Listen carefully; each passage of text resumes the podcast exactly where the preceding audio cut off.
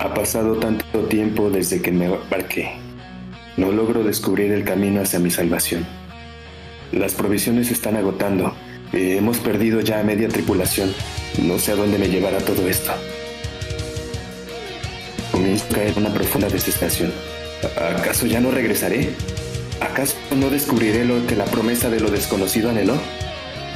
En eso escucho la voz de un marinero gritando. Capitán, parece que hallamos algo.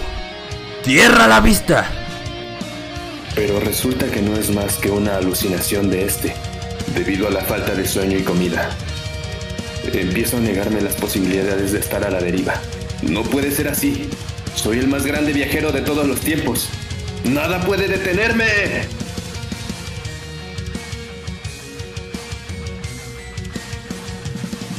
Y así continuó gritando fuertemente mientras se hundía en un abismo de locura al no poder lidiar con su propia mente.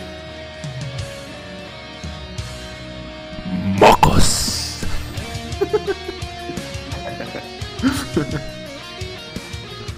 Ahí está. Quedó, quedó bien, quedó bien. Quedó bien, quedó. Pens- Pensé que nos iba a ganar la risa, güey, pero quedó aceptable. Por poco, por Se poco. logró. Vamos a. ¿Qué onda, bandita? Muchos saludos, saludos. A mí el Wicho dice chan chan, se pudo. Muy bien, muy Se bien. pudo, sí, se pudo hacer un- una historia los dos. Es que siento que cuando intentamos interactuar los dos al contar una historia no- nos va a pasar eso de que nos va a querer ganar la risa. Por, por eso no lo habíamos intentado como tal. O perdernos, güey, de que va tu turno, güey. Y... Yo pensé, yo pensé que ibas a hacer la voz de parche, güey. Yo ya estaba diciendo nada, preparándome para lo peor, güey. Dije, no manches. No supe qué vamos a hacer, güey. Hice lo primero que se me ocurrió. En cualquier momento voy a cagar de risa. Pero sí, sí, sí. De hecho, me muteé. Pero bueno, bienvenidos, banda, a otro stream más, a otro Tripulantes de las Sombras más. Este es el episodio 4. El 4 ya, de- ¿Eh? el 4 ya, ¿no? El 4, así es. No, no creí llegar tan lejos. Bueno, de hecho, sí pensábamos llegar más lejos, pero. pero. No pensé retomarlo para llegar Fueron más. como el 50 y tantos, ¿no? Pero no. Exactamente. sí, a partir de esto ya a retomarlo. A retomarlo, así es. Y bueno, la, la historia que acaban de, de escuchar viene directamente desde nuestra autoría en la investigación del tema del que vamos a hablar el día de hoy. Pensé que se había apagado mi luz. Mm, que precisamente en el, en el título del stream viene un poquito el descubrimiento y relacionarlo mucho con este, pues también rela- relacionado un poquito con el nombre como tal del podcast, tripulantes, como una tripulación, hablando del descubrimiento y de tratando de ir descubriendo cómo vamos a tratar este tema, ya que en sí son un chingo de temas. Como, como lo mencionó Juancho, un poco un especial Juanchesco, ¿no? Por Un así especial decirlo. Juanchesco, así es. Así es. Sí, yo quise hablar de este tema en especial porque, bueno, vamos a empezar con, con algo muy sencillo, muy, muy tranquilito, como algo conspiranoico hasta cierto punto, sobre pues la fecha de- del día de hoy todavía, la celebración o el concepto que se un poco cómo, cómo fue la idea de, de este podcast. Pero, Principalmente pues, es 12 de octubre, ¿no? pero, Día de la ajá, raza del descubrimiento de América. sí, pero yo como que quería enfocarlo un poquito más a- al tema Viking, hablando de, de todo el desmadre de del tema del Leaf Erickson que vamos a tocar más adelante y de de pues toda la conspiración que existe de que bueno realmente no es conspiración de hecho está documentado que pues Cristóbal Colón no fue el personaje que como tal descubrió América no pero que lo vamos a ir viendo ahorita a través del podcast. Pero yo dije quiero hablar de algo Viking o sea de temas que me gusten güey. Y en principio pues quise meter algo Viking. También quise meter un poquito de, del tema música, porque investigando ya me encontré con esto. Y también, pues de hecho les iba a preguntar al, al momento de hacer spam, que se me olvidó hacer spam, que en qué se parecen este, los egipcios, los vikingos, la psicología oscura y la música. ¿Y Pues cuántos bueno. hacen falta para cambiar un bombillo, no? Que es básicamente. Los vamos a... lo vamos a averiguar en este capítulo de Tripulantes de las Sombras. Américo Vespucio. También, y también podemos meter el, tema de cómo se relaciona la artritis reumatoide, ya que hoy es el Día Mundial también de la artritis reumatoide, entonces ¿Neta? también pudo haber quedado dentro de los temas a tratar. ¿Neta? de hecho, pareciera que no tienen como relación en un principio, pero ya conforme lo vamos, este, bueno, al menos yo conforme lo fui estudiando, güey, sí dije, verga, qué pedo. Pero sí es un... Y otra cosa va a ser la, cómo, cómo, lo vayamos estructurando, pero pues eso ya va a ser cuestión de nosotros.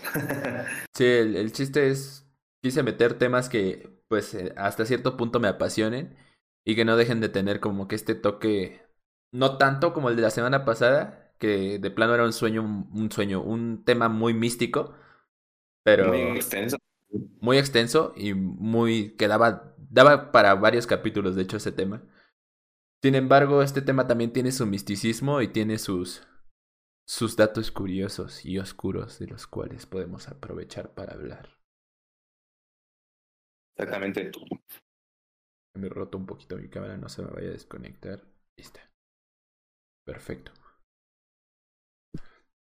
Y pues, muy bien, muy este, retomando un poquito, no sé cómo tú te, te sentiste. Bueno, ahorita pues venimos muy puteados, yo creo que ambos, tú un poquito más, o no sé si, si más que yo, pero no sé cómo te sentiste respecto al, al, tema que tratamos la semana pasada de los sueños, que sí nos mamamos, güey, pinche tesis que hicimos sobre los sueños casi, casi.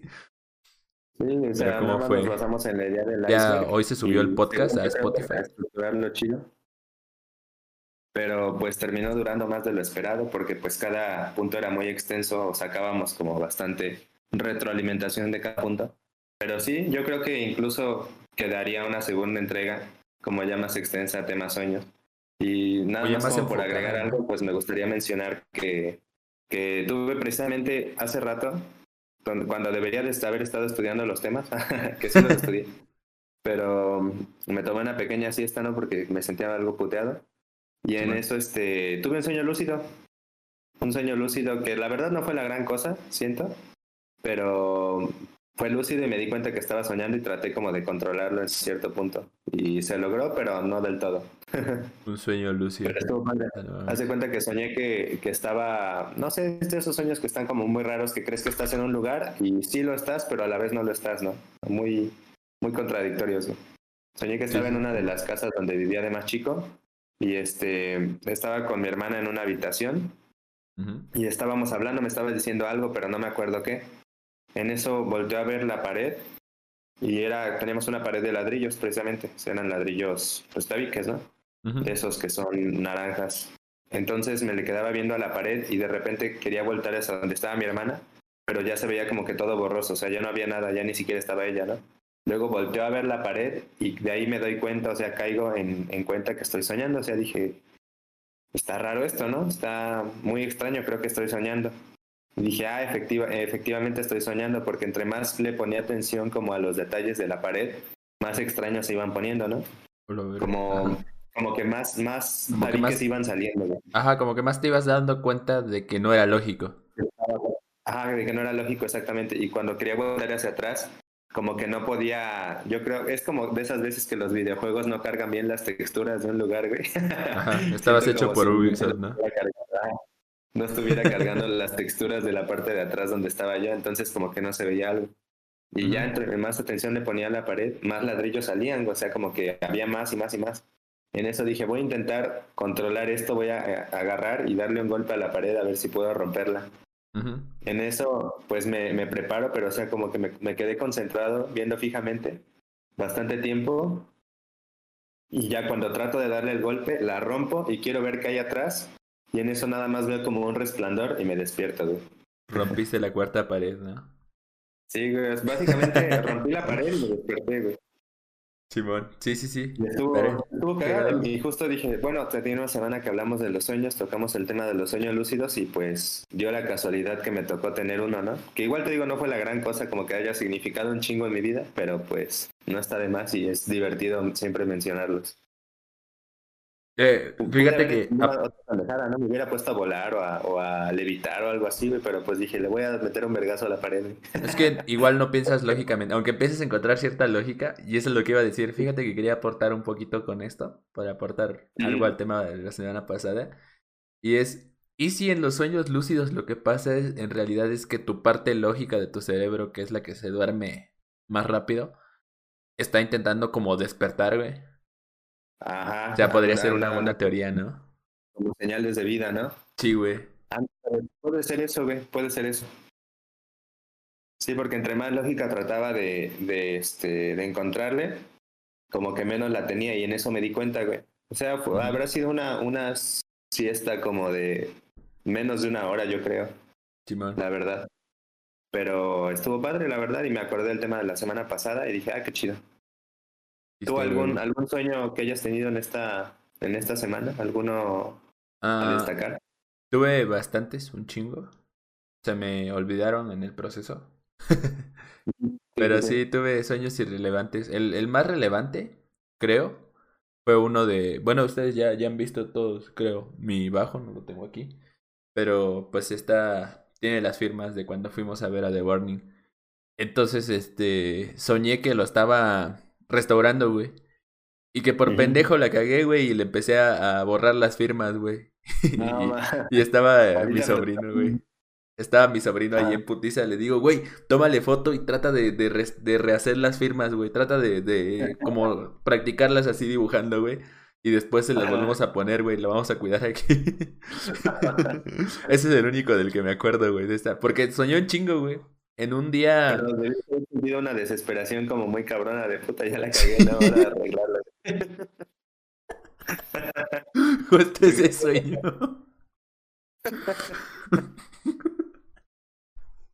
Sí, de por eso me acordé, güey, porque de hecho ese mismo día soñé como cuatro veces, cuatro cosas distintas. Y creo que fue de sábado para domingo, güey. No sé si fue de ah. sábado para domingo o de viernes para sábado. Pero sí soñé un chingo de cosas distintas, güey. Soñé un putero de cosas, güey, en la mañana. Tal vez era una manera como de, de tu mente tratar como de expresar un poco de desesperación, ¿no? Algo sí, sí, sí. Con una cagada, pero... bueno, ni tanto, ¿no? Con una pendejada propia, güey. O sea, de que, verga, yo la cagué, güey. sí, sí, sí. No, pero curioso. Estuvo cagado. Muy, muy, muy acorde al tema sueños, güey. es el único de los que recuerdo porque te dije esa vez, te digo esa vez, ese día soñé cinco veces y soñé diferentes cosas. Y al momento sí me acordaba, pero pues ahorita ya como que los descarté, güey. Sí, sí, sí. Sí, yo igual tuve varios en la semana. Precisamente esos días, el fin de, fines de semana, que dormí poco, pero siento que soñé mucho. Luego siento que duermo mucho y sueño poco. Está raro, sí. De hecho, es un efecto, creo que natural. Bueno, porque a mí me pasa un chingo que cuando duermo más, sueño menos. Como puta, dormí una hora y soñé como si hubiera vivido cinco vidas, algo así. sí, sí, sí, Y luego, puta, siete, ocho horas de sueño de calidad y soñé una pendejadita que duró como media hora, no sé. Hasta sientes que ni dormiste nada, ¿no? Exactamente. Bueno, ah, pues ahora sí ya, ¿qué te parece si pasamos de lleno al tema de hoy? Que esta vez Juancho va a llevar la batuta, ya que es su especialidad. los temas... igual no, no es como que los haya tenido tan... pero... sí, sí, sí, fue como que más, tuve un poquito más de tiempo para estudiarlos, vaya. Y pues tengo aquí anotado todo más o menos cómo vamos a llevar el tema bueno, también un poquito antes de pasar como tal a ello, al tema principal, quería pues agradecer, este es que estoy haciendo tiempo para, para terminar de spamear, pero quería ah, agradecer a la banda que está acá, a la banda que igual se quedó el pasado, creo que el que más se quedó fue Marco el pasado, pero como, como usualmente no comenta. ¿El pasado ayer o el pasado tripulantes? El pasado tripulantes. Ah, ok, ok. Entonces, este, pues sí, no, no, no lo vimos mucho, pero la banda que, que está apoyando estos strings y que se quedan a este aquí echar desmadre con nosotros y ver nuestro... Pues consumir nuestro contenido también a la banda que pues ve esto resubido a... A lo ahorita Spotify porque pues el de YouTube de plano tengo que tener mi compu super mamada para renderizar ese video. Pero mi sueño sería que una, que una gótica culona esté entrenando en el gym mientras hace cardio y de, de fondo esté escuchando tripulantes. Eso sería como que pues, ya logré la vida. Ya lo logré. ya puedo morir. De hecho, sí, porque, bueno, este podcast creo que lo dijimos en el piloto. Mi, pues las inspiraciones para hacerlo fue como tal dos, que son leyendas, que es más o menos similar el, el tema, y miedosos, güey. Miedoso, sí. Pero... Sobre todo por el día de la elección. ¿Por el qué, perdón? Por el día de que elegimos hacerlo, o sea, miércoles. Ah, sí, sí, sí. Sin embargo, también incluimos elementos de otros este, contenidos que nos gustan, como las historias. Yo siento que, que lo tomamos mucho de Mundo Creepy, güey. Mundo Creepy estuvo muy bueno. Forjó toda mi, eh, adolescencia tardía. No, yo creo que adultez temprana, diría yo. adultez temprana. y pues igual, cuando hablamos de casos, que creo que no va a ser el caso de este stream, o posiblemente sí, pero cuando tratamos casos en concretos, nos, nos uh, basamos, bueno, al menos yo me baso mucho, que lo he consumido últimamente un chingo, en los que hemos consumido en los miércoles perturbadores, que han sido frecuencia paranormal y todos ellos que cuentan casos de pues narrados.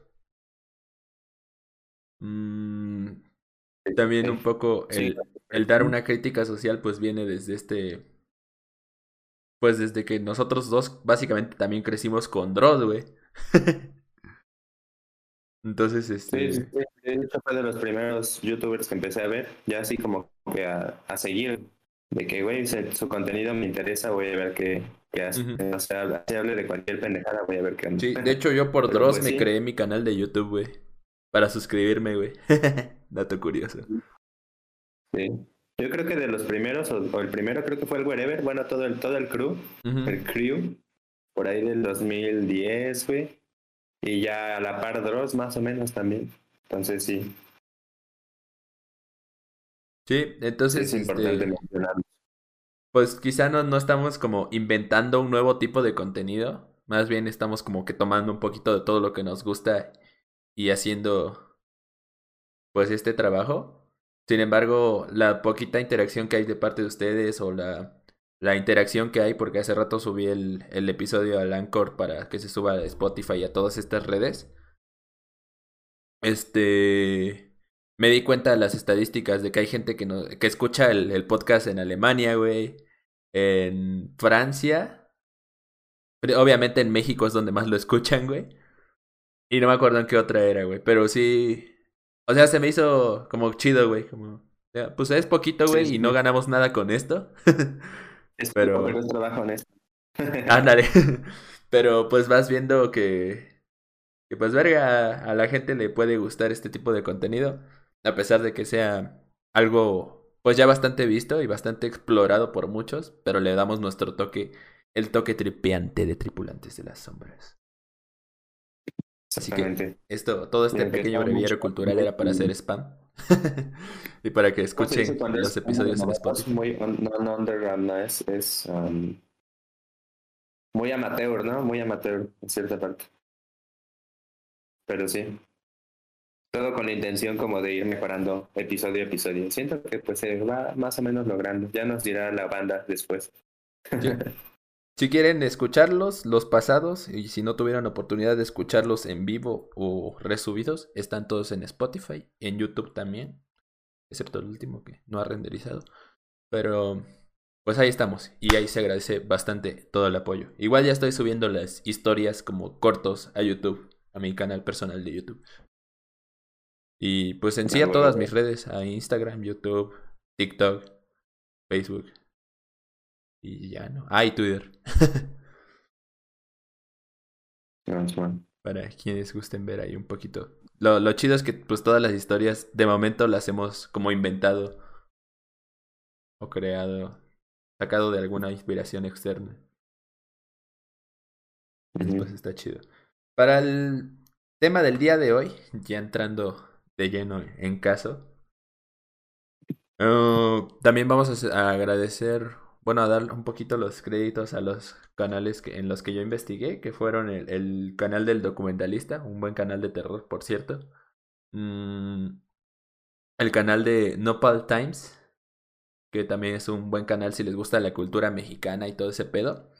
Y voy a hacer buenos videos de, de la cultura azteca, que por ahí tenemos. Times, ¿no? creo que hay otro Nopal Times que es de noticias así normales, ¿no? Sí, sí, tiene como tres canales ese güey. Pero pues ese también hace de lucha libre, güey. sí, empezó siendo creo que como un, pulso de la República, ¿no? Ándale. Se hace como 10 años, güey, no sé. O sea, ya hace.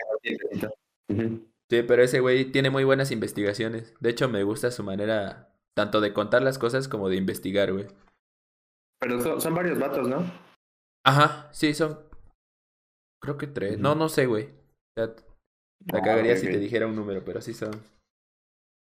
Ah, bueno, pues. pues creo que son guionistas, güey, y todo el pedo. y, el último que vi. ¡Ay! el que hizo el, el análisis de la canción. Bueno, lo voy a mencionar más adelante cuando hable de la canción. Pero es... Ah, ya me acordé. el lado alternativo. Ok, ok. El lado alternativo, que es un canal que también yo consumo. Curiosamente, todos los canales que consumo se prestaron para este tipo de, de, tema que vamos a tratar hoy. El lado alternativo es un canal que te cuenta historias detrás de cualquier canción. Con, es, con él yo he entendido historias de canciones que me gustaban desde hace tiempo y no había entendido su historia como detrás. Tanto como... oye, perdón la interrupción, güey. ¿Y son de cualquier tipo de canciones o es como en general de las que te gustan como rock o, o algo así, güey? Mm, es que con él he descubierto igual muchas canciones a raíz de historias, güey. Pero sí, ah, en, principio es muy de rock alternativo ese güey. Pues creo que de ahí su nombre, ah, ¿no? El lado alternativo. quiero saber la historia detrás de Bichota, no la voy a encontrar en ese canal, ¿no? No sé, güey, posiblemente no. Pero bueno, agradecerles a esos canales ya que me permitieron hacer mi investigación el día de hoy. Y bueno, vamos a entrar. Voy a, voy a, traer rápidamente el cargador para que no se vaya a ocurrir una tragedia, pero no me tarde nada. Tragedia. Ok. Bueno, nada más con eso queríamos meter un poquito del el relleno y el cotorreo. Gracias mucho por estar spameando las redes. Y gracias a, a Margo, que también por aquí anda. Si cuadran las fechas spam. Cómo se relacionan. Vamos a entrar de lleno en el tema. Que es el descubrimiento. ¿Qué descubrimiento? Hoy es 12 de octubre. El día. Día conocido como un día previo al día del Juancho. También este. Se celebran las vísperas, ¿no? Usualmente es el día en que todos mis compas me invitan a ir a tomar, güey, para celebrar las vísperas de mi cumpleaños. a, pesar, a pesar de que soy alguien que no toma, güey. Pero también se celebra en otros casos. De hecho, déjame ver, porque había como cuatro celebraciones el día de hoy. No, bueno, lo habías mencionado tú una, ¿no? La de la artritis, ¿no? Que que poco ah, que ver con lo que vamos a hablar. La artritis bueno, no contra, sobre la concientización. Sobre la concientización, sí. De hecho, está cagado decir como contra algo, porque creo que todos ah, son sobre para concientizar, ¿no? Sí, exactamente, eso iba a mencionar, porque, por ejemplo, octubre es el mes de la concientización sobre el cáncer de mama. Pero sí, creo que antes, fíjate, hasta la publicidad ha cambiado un poco en ese aspecto, porque antes siempre era contra, güey. O sea, dar, como que ponerlos como un estigma a las enfermedades. Y de unos tiempos para acá como que es nada más concientizar, como que visibilizar, güey. Y creo que así este, ya va siendo en todos los días mundiales, güey. Ya no es como que ir en contra. Sí, sí, sí.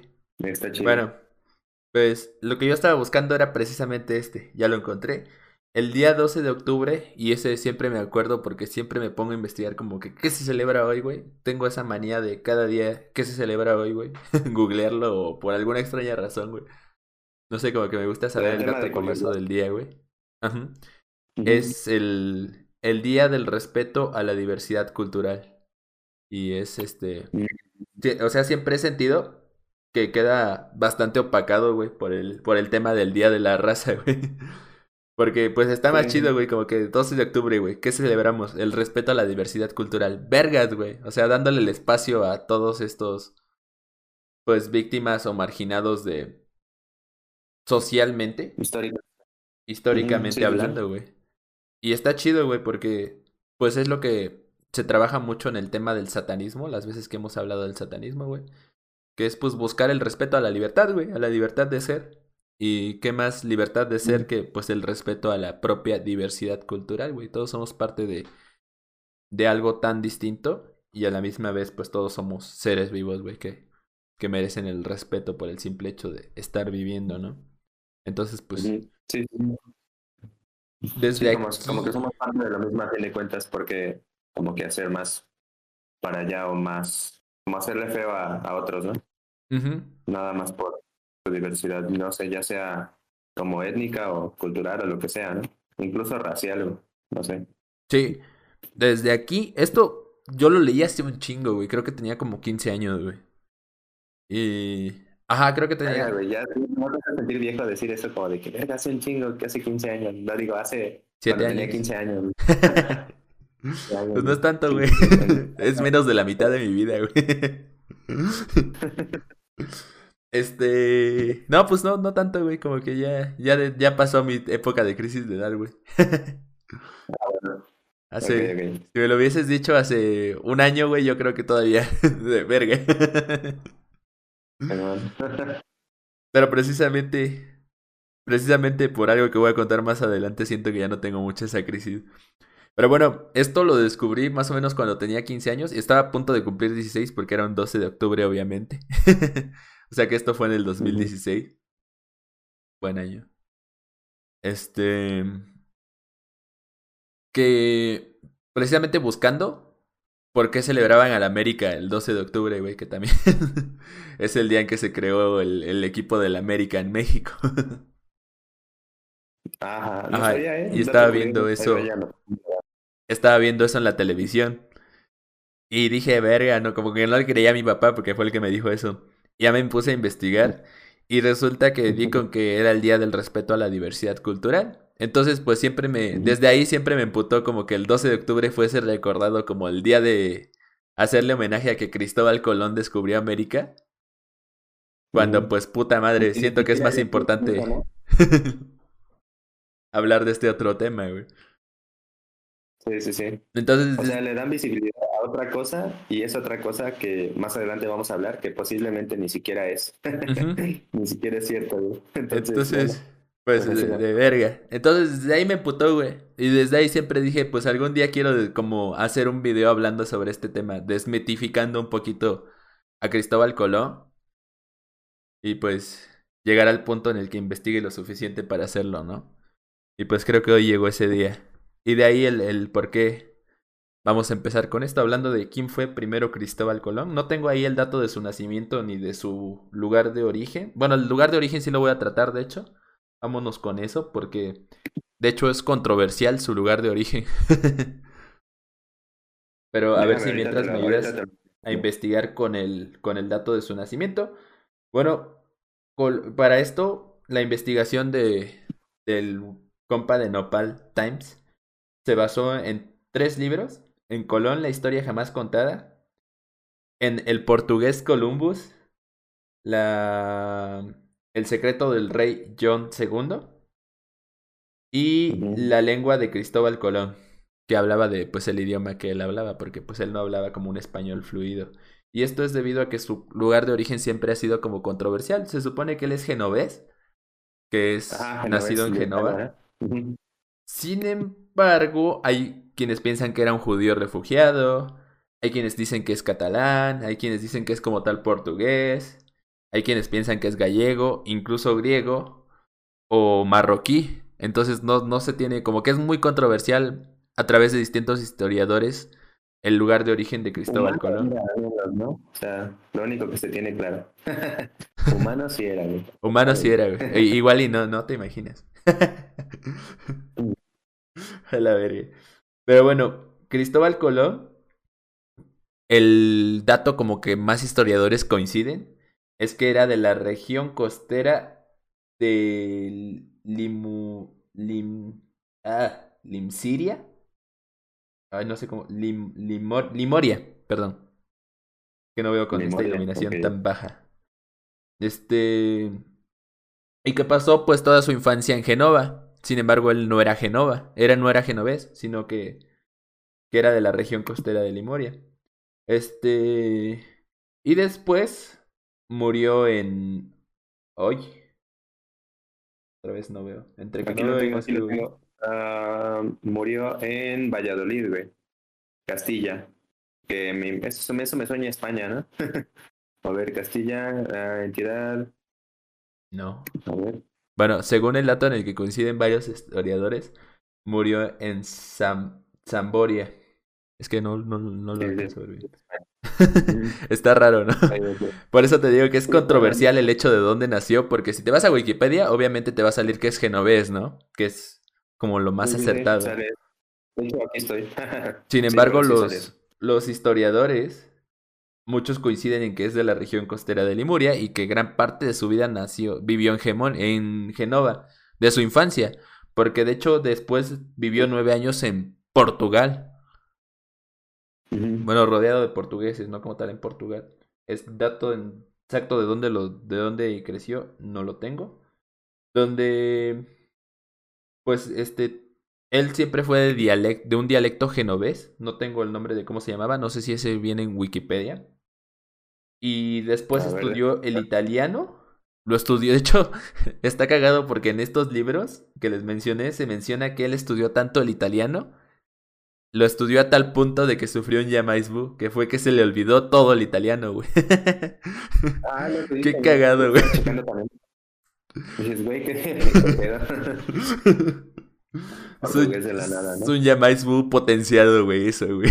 que se te olvide como tal todo un idioma, güey. Siento que a mí me va a pasar con el español, güey, si sigo investigando más frases en español, güey. Dato curioso para los que no saben o para los que no siguen mis streams, estoy aprendiendo a hablar español en aplicaciones rollo Duolingo y esas que te enseñan a hablar en mi idioma viniendo de otro. Entonces, para aprender a hablar inglés, mi idea fue aprender a hablar español como si yo supiera hablar inglés. Buena estrategia, ¿eh? Estrategia algo pendeja, pero, pero estrategia a fin de cuentas. Entonces, este. Eso está cagado, güey, que estudió tanto el italiano que se le olvidó. Y también por aquí tengo. Que vivió. Ah, pues lo que ya mencioné, que vivió con portugueses nueve años. Y. Y a causa de eso aprendió pues también el portugués, que ese fue el primer idioma fuera del dialecto genovés que él aprendió bien. Y. Y después el segundo en aprender fue en español. Por lo tanto, como aprendió primero portugués y después español, había palabras como en español que no sabía decir y pues las decía en, un español bastante deficiente, ¿no? Tenía como un español muy, muy portugués. cuando se le olvidaba una, oración o una palabra en español, las decía en portugués, ¿no? Eso algo así decía el video también. Entonces, pues, pues con eso estamos viendo un poquito de quién era el, el mito. ¿Ya encontraste el dato de su nacimiento, que era el único que no tenía? No, de su fallecimiento, ¿no? Porque su nacimiento dice que Genova, ¿no? de año. ah, de año, este, dice posiblemente 1451, güey. Ni siquiera está como que bien estipulado en la misma Wikipedia, güey. Y su fallecimiento en 1506, güey. Fallecimiento en 1506, ajá, sí. Sí, ese güey sufrió demasiado después de, pues, tratar de jugarles chueco a la corona española, güey. sí le fue como... podría decir también como, como dato tripiante que su mismo descubrimiento que lo hizo famoso también pudo haber sido como su... El que lo acabó. Entre comillas, maldición, ¿no? Sí, su don, su maldición. Pasando con... De hecho, eso puede ser un tema para otro podcast también, de cómo el hecho de que algunas de las cosas que consideramos como más destacables en nuestras vidas terminan siendo también nuestra propia cruz, güey. Sí, sí, pues es que lo, lo, puedo relacionar un poco con el tema que hablábamos el, el, el episodio pasado del. Cuando hablamos de. Oh. Del violinista. Se me fue su nombre. Una disculpa. Pero. De Paganini. De Paganini. De Nicolo. Ahí se me apagó la luz. Este. Que precisamente, güey, eso fue lo que lo hizo famoso también, a pesar de su técnica de que tocaba. Y también, pues, fue lo, lo que a final de cuentas lo llevó al, a cometer el acto del suicidio, ¿no? Lo mismo pasa en general en el mundo de la música.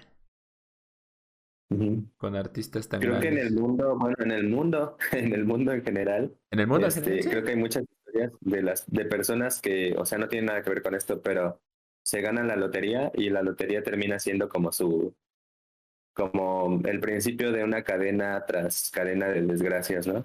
Sea, no sé si es como tomemos las cosas, lo que hacemos con ellas, pero es curioso, ¿no? Que un hecho muy importante, muy grande, muy destacable, termine por ser nuestro nuestro acabose a fin de cuentas. El inicioso del acabose, como dirían los los este los les luthiers. Ándale. el contenido musical. El inicioso del acabose, del gozose, del. Del humanose. no supe cómo acabarla. Pero bueno, eso es un poquito de, de, datos curiosos. O sea, los datos recabados históricos sobre la, la vida personal de este personaje histórico y tan repudiado por unos, amados por otros. En mi caso, pues ya me da igual, pero en su tiempo sí lo como que me cagó mucho, güey. este güey. Yo fíjate que de chico no, nunca sentí admiración tampoco. Siempre como que me causaba como más preguntas que respuestas su su figura, o sea, su persona, ¿no? y es que en sí... llegó, pero ¿cómo llegó? Ajá. ¿Por qué llegó? Y es que en sí no se tienen como, los suficientes datos, no se tiene el suficiente estudio de quién fue este güey porque no hay datos, güey.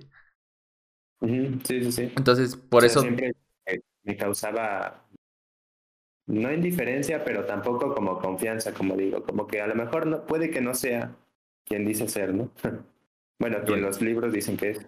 Tiene este, este toque de misticismo. Por eso les dije que este tema sí tiene su toque de misticismo. No tanto paranormal, sino que más de verga. No sabes si realmente conoces sobre lo que crees que conoces, güey. Pues naturalmente con la educación tan deficiente que recibimos en Latinoamérica y creo que en el mundo, güey, pues mucho menos pues, conocemos de lo que creemos conocer, güey. Exactamente. Pero bueno, continuando un poquito con, con mis anotaciones, ya, ya fuera de quién es Colón, vamos a ver ¿Por qué surgió precisamente la... Vamos a buscar la respuesta a esta pregunta que... ¿Cómo fue que descubrió América, no? ¿Por qué surgió el que descubrió América? ¿Por qué surgió ese interés, no? O en viajar hacia Asia y qué era lo que lo provocó. Bueno, nos menciona que en ese tiempo estaba la guerra de los otomanos, güey, que estaban tomando el poder en Asia y eh, principalmente en China y en Arabia, que eran los mayores exportadores de mercancía para Europa. Entonces los otomanos tuvieron una guerra con portugueses y españoles, las cuales salieron ellos beneficiados y tomaron gran parte del control de las rutas de evacuación hacia, hacia Asia. Entonces, este... Sucede que los portugueses encontraron como una manera de ir por debajo, navegando por África y llegando hacia... hacia allá, hacia Asia. no puedo decir así, así, así, que cague de risa. Pero. Que suene cagado. Entonces ellos empezaron a controlar todos los accesos que había al continente asiático. A mamón ya le cambié. Este. Entonces, pues vieron. Colón en ese entonces, pues era un chamaco. Bueno, no, ya era un marinero experimentado cuando surgió esto, güey que tenía la teoría y esto sí se le tiene que atribuir muy bien porque eso fue antes, mucho antes de que pues pinche tierra redonda, güey. Y eso es lo, para mí yo siento que ese es de los aportes chidos de Colón, güey. Porque ese güey tenía la teoría de que si navegabas al otro lado ibas a terminar dándole la vuelta al mundo, güey. Y podrías llegar a Asia. Sí, sí, sí. Entonces, eso está chido, güey, porque ¿quién más en ese entonces hubiese podido imaginar esa fumada, no? Entonces, pues obviamente muchos veían a Colón como un loco, que pues tenía como que sus, sus sueños guajiros. Y de hecho, pues por eso los, los mismos reyes, que lo vieron como un loco, le dieron No le dio la vuelta como quería, pero logró algo así, exactamente. Entonces, este, el mismo rey Fernando contó 20 años después de toda esta travesía que ellos financiaron a Colón porque realmente no creían que, lograra lo que lo que él pensaba, nada más era como para cumplirle un sueño y porque querían deshacerse de él, güey. Su otro dato un poco oscuro. Financiación, ¿no? Vi en uno de los videos que decían que incluso la reina vendió sus alhajas, sí. Vendió sus joyas, ¿no? Sí. Pero todo fue como no, Es un poco raro que digas, ok, lo voy a financiar, me voy a quedar casi casi en bancarrota para financiar este güey nada más para que se vaya. no es como que se quedaran en bancarrota, porque sí lo vendieron, pero fue como que, verga, no le dieron bastante importancia. Sí fue como, pues, ¿qué otra opción tenemos, no? Para llegar al continente asiático. Vamos a hacer que este güey haga su investigación y lo que quiere. Y ya, pues que, que pase lo que tenga que pasar, ¿no? Dijeron, si no vamos a aplicarla de pero pues ya.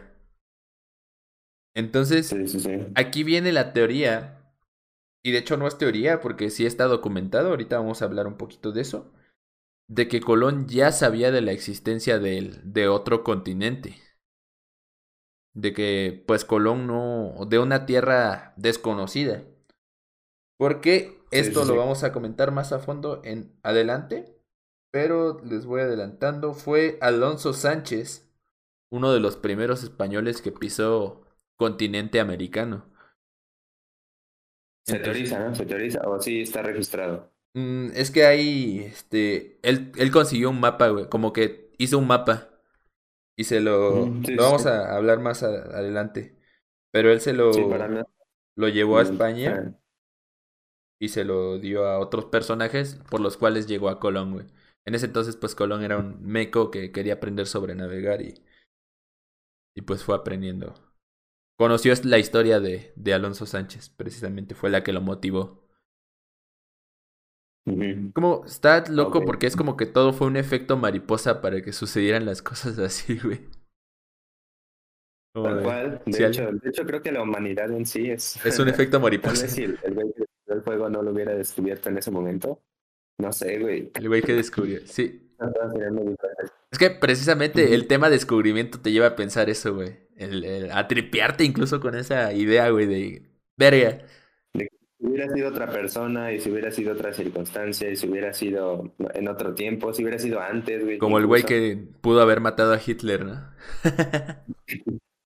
Sí, no, no sé qué tan verídica es esa historia. O sea, suena muy chida, pero luego me dan desconfianza porque luego las historias que suenan muy chidas son las. terminan siendo Sí, güey, ya cuando le Pero. investigación. Pues. sí. Bueno, entonces. Realmente, este. Este güey se enteró de la existencia de un continente desconocido en su estancia en Portugal. Dato curioso. Y se...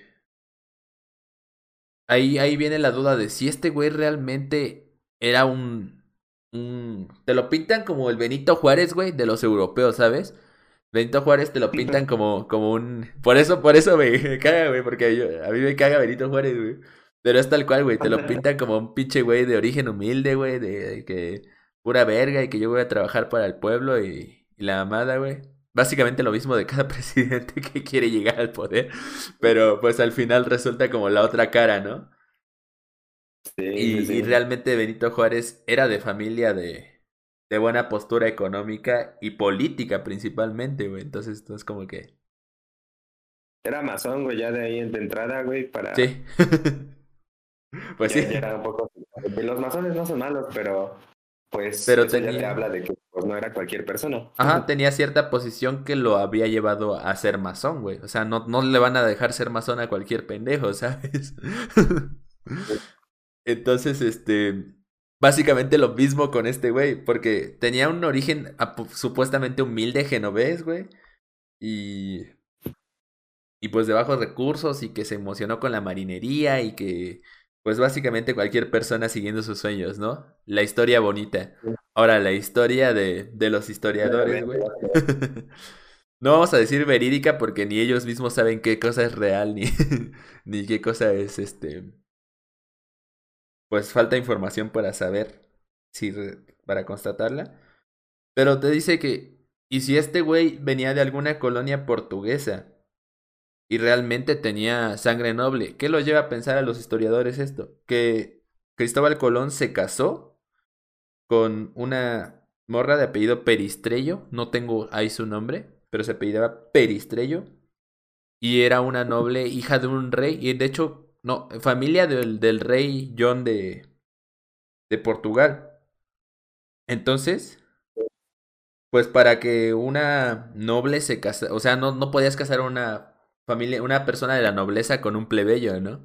Que vendría siendo el rango que se le da a personas como como Colón o como se pinta que es Colón. Entonces tendría que ser igual de alguna raza o alguna considerado de la nobleza, vaya. Uh... también Ah, bueno, esta, la señorita Peristrello con la que se casó, era comendadora de la Orden de Santiago. Entonces ya se imaginarán qué pinche nivel tenía esa morra, güey. No es como que se casó con cualquier pendeja igualmente. Exacto. Ese, ese es el lado masón de, de Benito Juárez, güey. Es la peristrello de, de Cristóbal Colón, ¿sabes? Este. Entonces también otra cosa que, que podemos destacar con, con este güey, con Cristóbal Colón, ya yéndonos al final de, de hablar de Colón y hablar como tal de, de América, es que después, a raíz de sus descubrimientos y de la isla América, lo que comentabas hace rato, güey, que fue su don, su maldición, pues vinieron los llamados pleitos colombinos, que no sé si los, los tengas más o menos en cuenta. Que todo empezó por la isla. la corona española, ¿no? A raíz de, pues de, de darle información a los portugueses. Básicamente eso, ¿no? Justamente eso, que este güey pues la cagó. la cagó con los españoles, ¿no? Porque le dio demasiada información al reino de Portugal. Pues de hecho, pues de ahí era su esposa. Y como vamos, que... Vamos a tocar en este momento el tema de, del, del posible espionaje de Colón. Ah, sí, sí, sí. De hecho, sí. No sé por qué aquí. Ah, ya sé por qué. Este, que de hecho, uno de los. De los, este. De las maneras en que. De las maneras. De los justificantes para que los reyes se emputaran con Colón. Fue que de hecho, este Pinzón. Martín Alonso Pinzón. Martín Alfonso, ¿no? Alonso es el otro. Ajá, este es Alfonso. Martín Alfonso Pinzón aseguraba que él junto a su hermano habrían, habrían descubierto la tierra prometida, que de hecho era la isla de América, mucho antes que él. No como tal el continente americano, sino la isla llamada América. Mucho antes que él. Entonces, este, de ahí se basó ese güey, supuestamente, para justificar el hecho de pedir todo lo que pidió para su viaje. Que a mí se me hace hasta cierto punto igual pendejo, ¿no? Como que yo siento que cuando el, cuando el rey Fernando dio esta declaración de que se quisieron deshacer de él, fue como que justificando que, ah, fuimos pendejos y le dimos dinero a este güey, ¿no? Entonces... es como... como te pasa cuando le prestas dinero al Miguel, ¿no? Después justificas de, ah, no mames, es que pues lo vi necesitado, ¿no? Pero... Como todo, todo, pintaba para que no hiciera eso, pero pues aún yo pendejo quise hacerlo, ¿no? Ya que ándale, ándale. Entonces yo siento que, que eso fue como su justificación. Pues bueno, a raíz de esto de las, de las guerras colombinas, de los pleitos colombinos, pues es, surge esa teoría, ¿no? En el, en el video de, del Nopal Times, que es, pues realmente no se sabe su origen, güey. O sea, realmente se piensa que este güey, pues real, pudo haber sido alguien portugués, ¿no? O un. La que más sonaba era de que era un judío. Este que se escondía, güey. Era la más sonada. Sin embargo. Hipótesis judía, hipótesis catalana, hipótesis gallega, hipótesis portuguesa, otras hipótesis Sí, griego, inglés, corso, sardo, noruego, escocés o croata, A la verga. aquí sale genovés, judío, catalán, portugués, gallego, griego, marroquí. Son las que yo tengo anotadas. Somalí ya nada más falta, ¿no? Exactamente, güey. Entonces, pues realmente no se sabe, güey. Ni los mismos historiadores se ponen de acuerdo en esto. Sin embargo, lo que sí se sabe y que sí se tienen datos y registros es que haya sido lo que haya sido, este pendejo vivió nueve años rodeado de portugueses. Y sabía hablar muchísimo mejor el portugués que el español.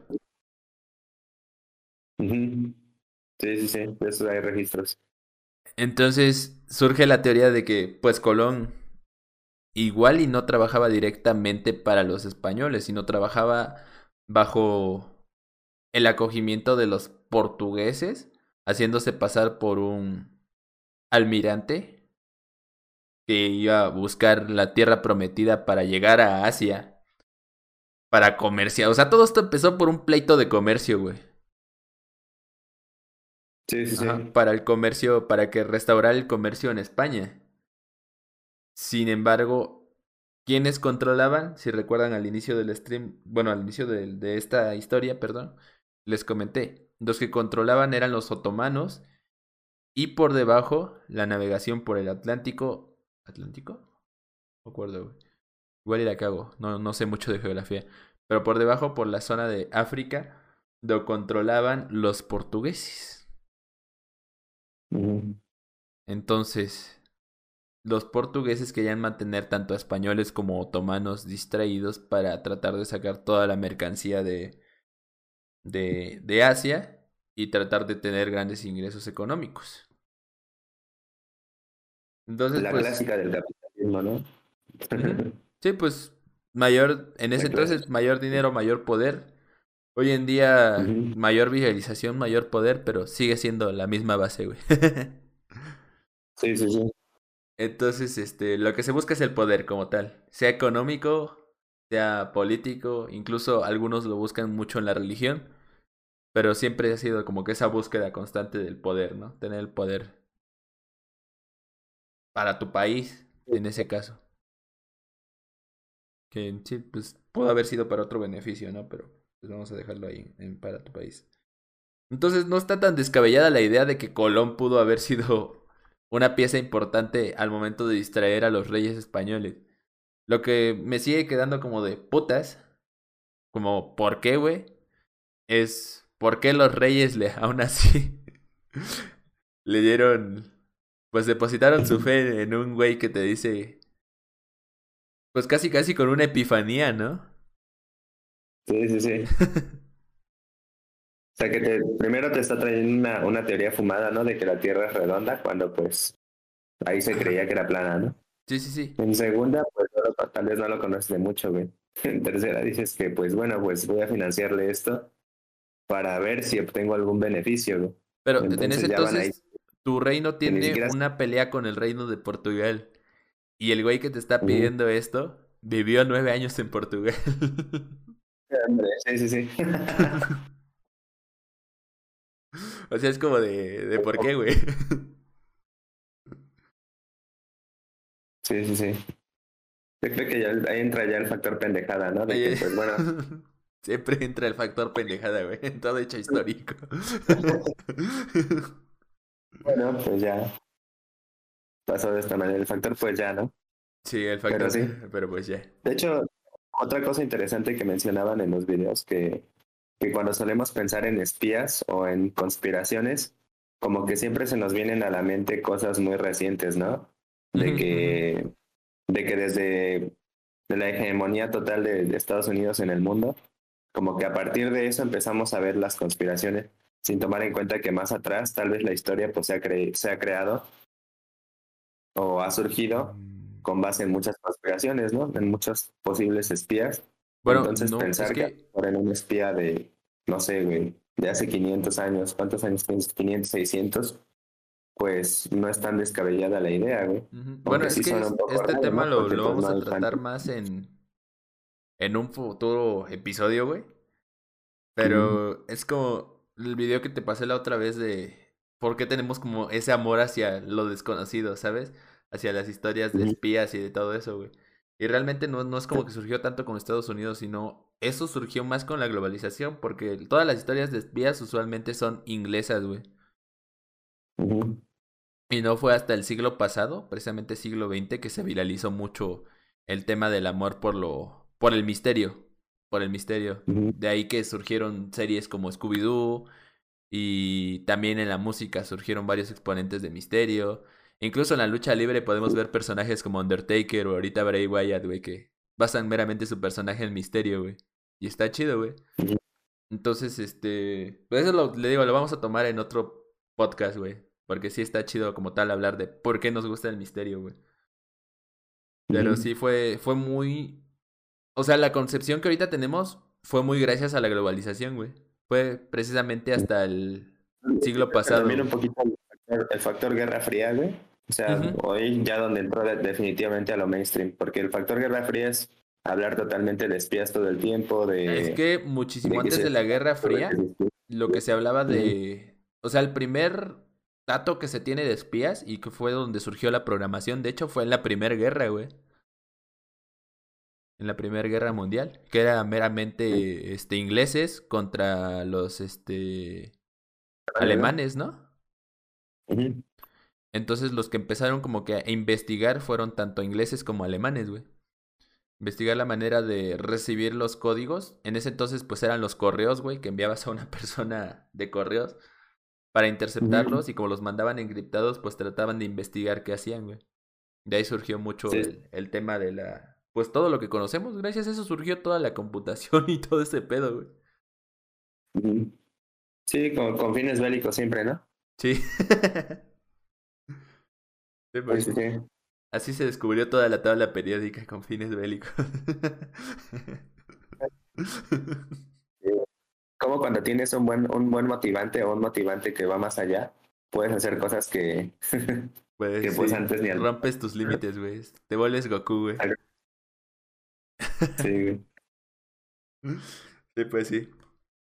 Bueno, eso, todo eso fue para hablar de, del tema un poquito menos intrigante o más este ligero que vamos a tocar esta noche, que es quién es Colón y por qué, o sea, por qué se, se conoce como tal a la fecha de, del día de hoy, ¿no?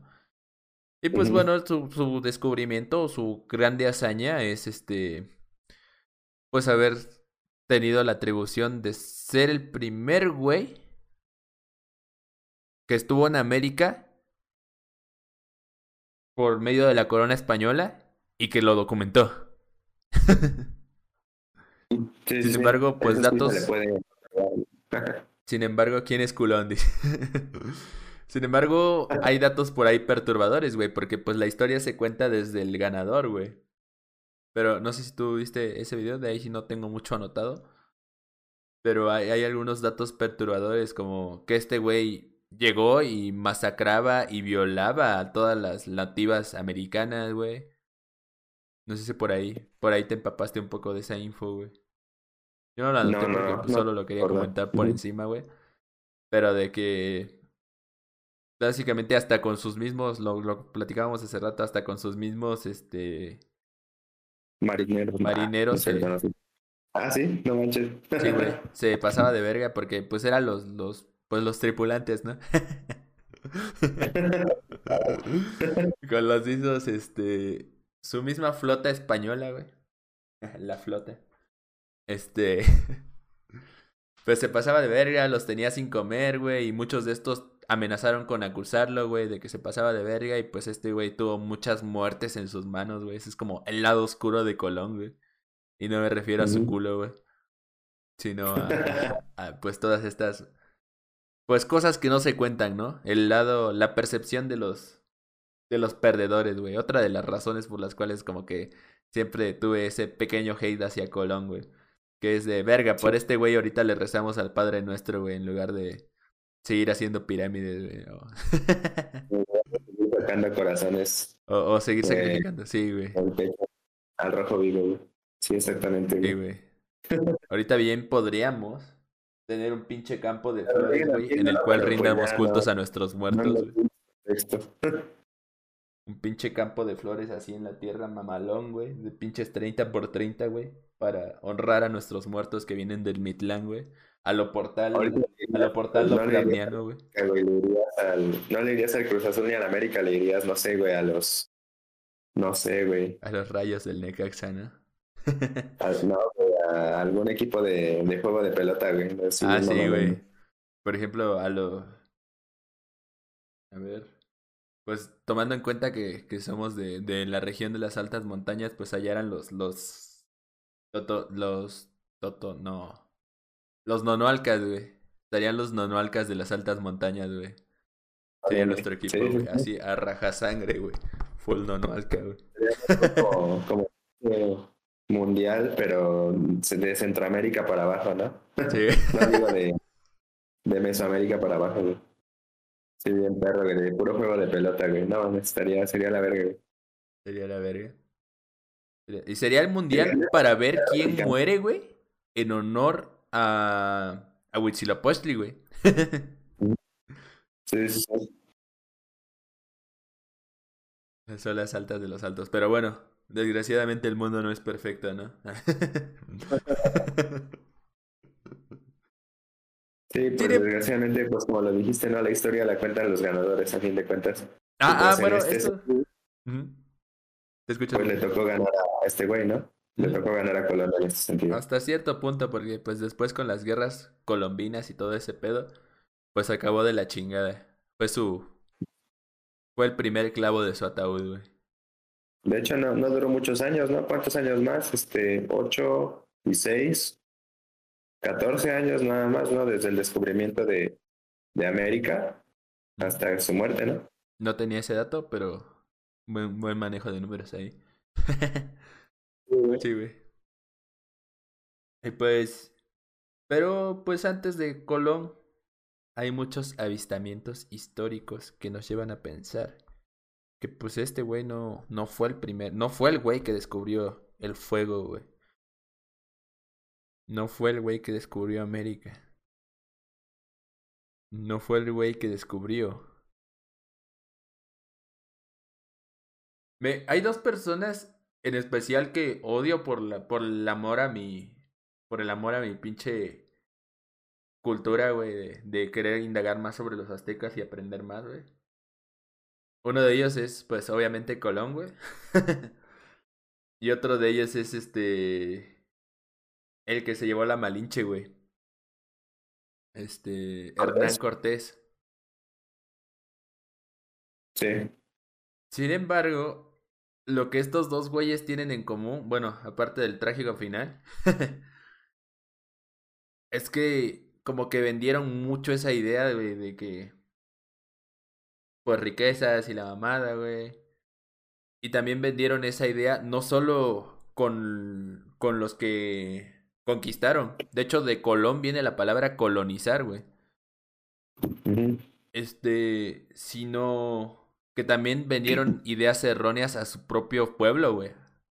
Le digo, Golón se pasaba de verga hasta con su con sus navegantes, con su tripulación, güey. Entonces, con su tripulación cangrejo, güey. Este tripulación crustácea. Tripulación crustácea. Entonces, este están cagadas como, como estas cosas que te llevan a comparar dos personajes de distintas épocas que hicieron cosas bastante similares. Ahora sí, vámonos de lleno a, al, al, segundo tema, que es si Colón no fue el primero, entonces putas, ¿quién fue el primero, no? De lo que va a derivar lo siguiente. antes de eso, ¿no quisieras dar alguna otra aportación sobre lo, lo ya mencionado? ¿Sobre Colón? ¿O sobre lo que vamos a Bueno, sobre lo que vamos a hablar para pues entrar de lleno. Igual si quieres dar la, la introducción. Pues uno de los, de lo que pues ya todos sabemos, no sé si, eh, si lo diría incluso a cultura general, pero siempre que se habla de Cristóbal Colón, como lo estamos haciendo nosotros, siempre surge la duda de que, ¿y si no fue él quien lo descubrió? Si hubo algunas personas antes. Entonces, lo primero, o bueno, hacia donde todo apunta casi siempre, son los vikingos, ¿no?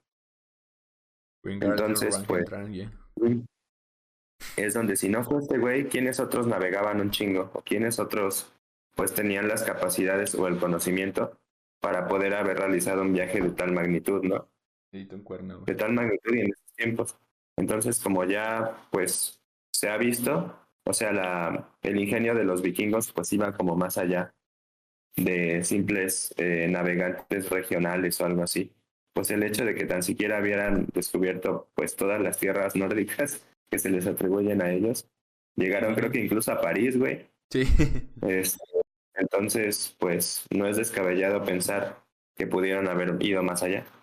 Sí, pues estos güeyes, no mames, todos sus dominios, güey. Todo, lo que hoy actualmente es el Reino Unido, que es de lo, de lo más grande en cuanto a islas. De hecho, creo que son las islas más grandes de, de todo el continente europeo. Sin mal ahí no está mi dato, les digo, no soy muy bueno en la, en la geografía, pero ahí está. No es, no, no es mi fuerte. Sin embargo, pues lo domino hasta cierto punto, ¿no? Debido a investigar estos, estos temas. pero, pero pues imagínense todo ese pinche terreno, güey. Y, e incluso, pues Groenlandia y todo eso que lo vamos a ver más adelante, güey. Y las islas, obviamente todas las islas alrededores de, de esto, de tanto de Europa como de su trayecto hacia América. Pero antes de eso, también por aquí Wicho nos comenta en los, en los comentarios, valga la redundancia, que China fue de los primeros, güey. Y ese, ese dato no lo tenía, al menos en mis notas no lo tengo. Pero está curioso, güey, que también, de hecho, la historia mexicanos está muy, estamos muy relacionados con los japoneses, güey, en la historia. Eso, también lo podemos hablar. De hecho, en el video que me pasaste de las conspiraciones sobre Colón, mencionaban un poco lo de China, güey. Que creo que había vestigios me parece que en Tabasco, güey, o no me acuerdo en dónde, de, de escrituras como combinadas de, de, las, de las mayas o de la región de allá, güey, con el chino, güey. Yo tengo, bueno, tengo anotadas esas escrituras. Ahorita, ahorita las vamos a redactar. Pero bueno, si nos queremos ir a la a, a hablar de historia, no podemos hablar de historia sin hablar de donde todo surgió, que es la época de la prehistoria. En la época de la prehistoria, al menos americanamente hablando, Japón que diga Marco, este, de hecho fueron los chinos quienes descubrieron América primero, Japón que diga. Bueno, no, no, no podemos decir esas mamadas, güey, porque si vamos a la historia, a la prehistoria, güey, pues las primeras civilizaciones, las cuatro grandes fueron egipcios, chinos, meso... ¿Es Mesopotamia? Ajá, Mesopotamia. ¿Y cuál era el otro, güey? Eran cuatro. Eh... Mesopotamios, este, egipcios, chinos y árabes, ¿no? Creo que sí, güey. Ahí si la cagamos nos corrigen, güey, después en los comentarios. Pero... Pero bueno. Entonces, ¿tiene sentido que sean los chinos? ¿O tiene sentido que sean los egipcios? ¿O tiene sentido que sean los mesopotamios? ¿O los árabes? Ya que estos son consideradas las cuatro grandes este, civilizaciones de la prehistoria. Bueno, no de la prehistoria, sino ya de la prehistoria moderna, vamos a llamarle. Que ya que ellos fueron los que descubrieron la, la escritura en diferentes, este, a cada quien a su diferente manera. Y también tenían sistemas de, de sembradíos muy cabrones para la época en la que vivían, güey. Entonces ellos tenían manera de documentar lo que hacían gracias a que tenían escritura. Y tenían manera de subsistir chido, que en ese entonces vivir, ¿qué te gusta? 20 años era un privilegio. entonces, vivir tanto debido a las técnicas de cultivo que fueron desarrollando. En Egipto, pues sabemos que está el río Nilo, sabemos que eso permitió los sistemas de riego. Mesopotamia, lo mismo. No sé cuáles son los ríos, pero son dos ríos que pasan por ahí. Lo mismo pasó de este lado de, de América con los. con Mesoamérica, precisamente. Que. Sí, sí. Los factores climáticos, a fin de cuentas. Los factores climáticos ayudaron mucho al desarrollo. Mira, por aquí nos dicen, no es Arabia, es India. Mesopotamia China, Egipto e India. Que de hecho India fue de donde salieron los, los números, güey. Los números índigos. De ahí salieron los números. Entonces también los sistemas de conteo, güey. Esto llevó mucho desarrollo para la humanidad, aunque no lo parezca, güey. Este... Que se han encontrado artilugios chinos antes de la llegada de los españoles, pero no era muy común el comercio por la larga distancia a recorrer. Curiosamente, curiosamente estos estas cuatro civilizaciones eran las, las que tenían, como tú lo dijiste hace rato, mientras estaba hablando de la escritura y de, del cultivo, tenían también maneras de, de navegar, que eran los barcos. Creo que principalmente igual era por guerras, ahí sí no, no sabríamos decirlo, pero pues creo que por tratar de, pues, ampliar sus horizontes, ¿no? Ahora un poco en tema de especulación, pero sí. ¿Qué onda, William? Bienvenido. Aquí en México fue una excepción, no fue un río más bien largo. Ah. Bueno, es que eso llevó a mucho desarrollo. Los factores climáticos siempre han sido buenos para la historia. Sin embargo, pues se encuentran vestigios aquí en América. Primero, los egipcios. Los egipcios vamos a relacionarlo directamente a México, güey. Porque en, el, en uno de los videos que consumimos para nuestra investigación, venía de la, las momias que tenía, estaban hechas con nicotina. Que la única manera de conseguir nicotina en ese entonces era el tabaco, güey. ¿Y dónde se sembraban las plantas de tabaco? ¿O dónde era el único lugar donde crecían? Que era en, en América, en, precisamente en Mesoamérica. Sí, sí, sí. Entonces, este, pues se supone que para esos güeyes embalsamar a sus momias, que también quiero hablar un, en un episodio futuro de puras momias, güey, y toda la cultura egipcia que está muy vergas. Apenas sí, sí, Badías hecho una investigación sobre eso, güey. Mm, usaban tabaco, güey. Sin embargo, ahí no producían tabaco, güey. Entonces estaba... Ajá, ¿de dónde lo conseguiste? Pues... Sí, güey. Y... Un viajecito aquí nada más unos 20 mil kilómetros.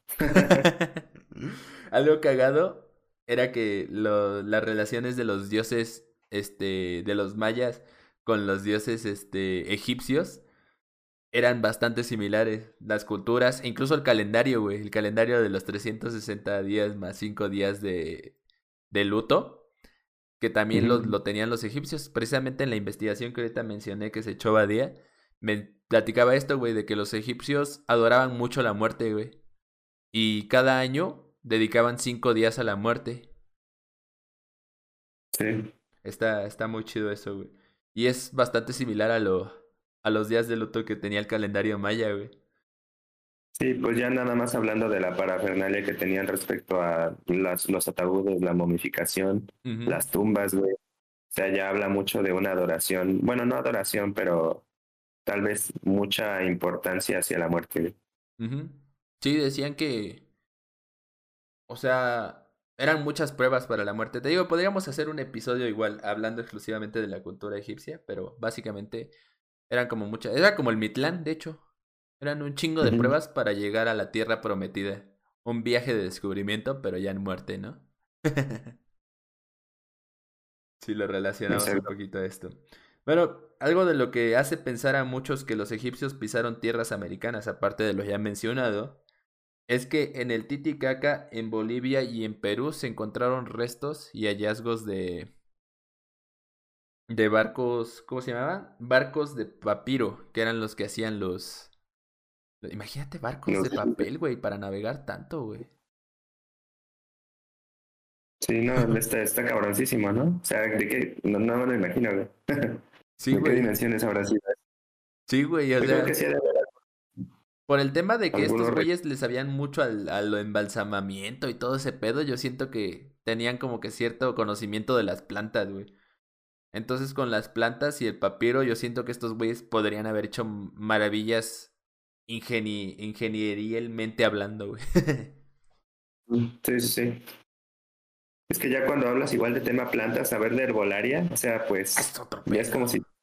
es otro pedo. Ya saber de herbolaria ya es completamente diferente, güey. De hecho, creo que incluso sería tema para, para otro podcast, güey. A ver, para cuando un episodio, ¿no? De meramente herbolaria, güey. El lado de la herbolaria. Contra los, pues a, los grupos todo eso, ¿no? Sí, no mames, sí, güey. Sí, está, pues está medicina. A fin de cuentas, la química, la medicina se deriva simple, o sea, todo de ahí, ¿no? De El hecho, conocimiento que se de las plantas. otro dato curioso, hablando de- del tema Mesoamérica, gracias a eso México se ha conservado también como se ha conservado a la fecha, güey. Y no ha tenido tantas guerras con países extranjeros debido a que ha sido un gran proveedor de, de fuentes medicinales alternativas, hablando del tema herbolaria y todo eso. Sí, sí, sí. Sí, Ah. es definitivamente otro pedísimo, güey. Pues mira, estoy buscando imágenes de, de barcos de papiro, güey, para más o menos tener una idea. Y los que me salen son muy pequeños, güey. Sí, o sea, sí, tendrían que haber embarcaciones no muy grandes. Sí, sí, sí, porque pues ¿cuándo vas a juntar tanto papiro para hacer? De entrada eso viene desde las plantas, güey. Es como quemarte todo un puto bosque para hacer un barco, ¿sabes? Sí, sí, sí. Sí, son relativamente pequeños, güey. Y Se siguen utilizando, creo, todavía hoy en día. Sí, ahorita hay una versión precisamente que usan los peruanos y en Bolivia creo que también se usa, que son como En versiones modernas de estos Los territorios amazónicos, ¿no? Ajá. Sí, sí, sí. Los de Mixiote están bien ricos. Arriba los barquitos. Este. También, pues, es- no había tomado en cuenta mucho lo de China. De hecho, no lo tengo en las anotaciones. Pero sí, lo que sí tengo son escritos, güey. Hay un escrito muy conocido que fue encontrado en, en Brasil. Que data de. No tengo el dato exacto. Pero data como del. Del año 500, por ahí así. Más o menos. No, no me creas mucho. Pero que dice una, una madre que tiene algo escrito que dice somos cananeos. ¿Cómo se llama? De, de ¿Cananeos? Cananea, ¿no? Cananeos de. Sidón. De la ciudad del rey Mercades.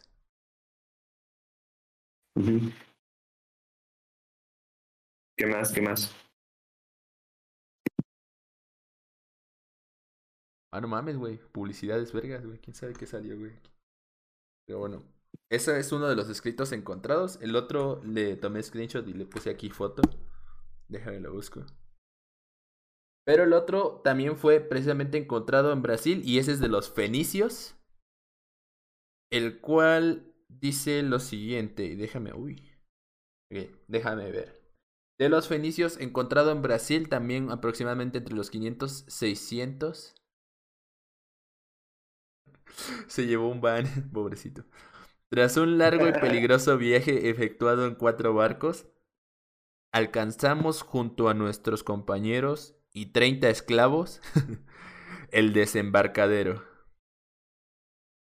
Así decía O sea, pudo haber dicho a sus compañeros, o sea, pudo haber dicho 50 compañeros, pero era necesario destacar los esclavos. No, eran cuatro compañeros, güey. Entre los Ah. cuatro esclavizaron a 30, güey. Ya me dirás cómo de mamados estaban esos cuatro, güey. A la madre.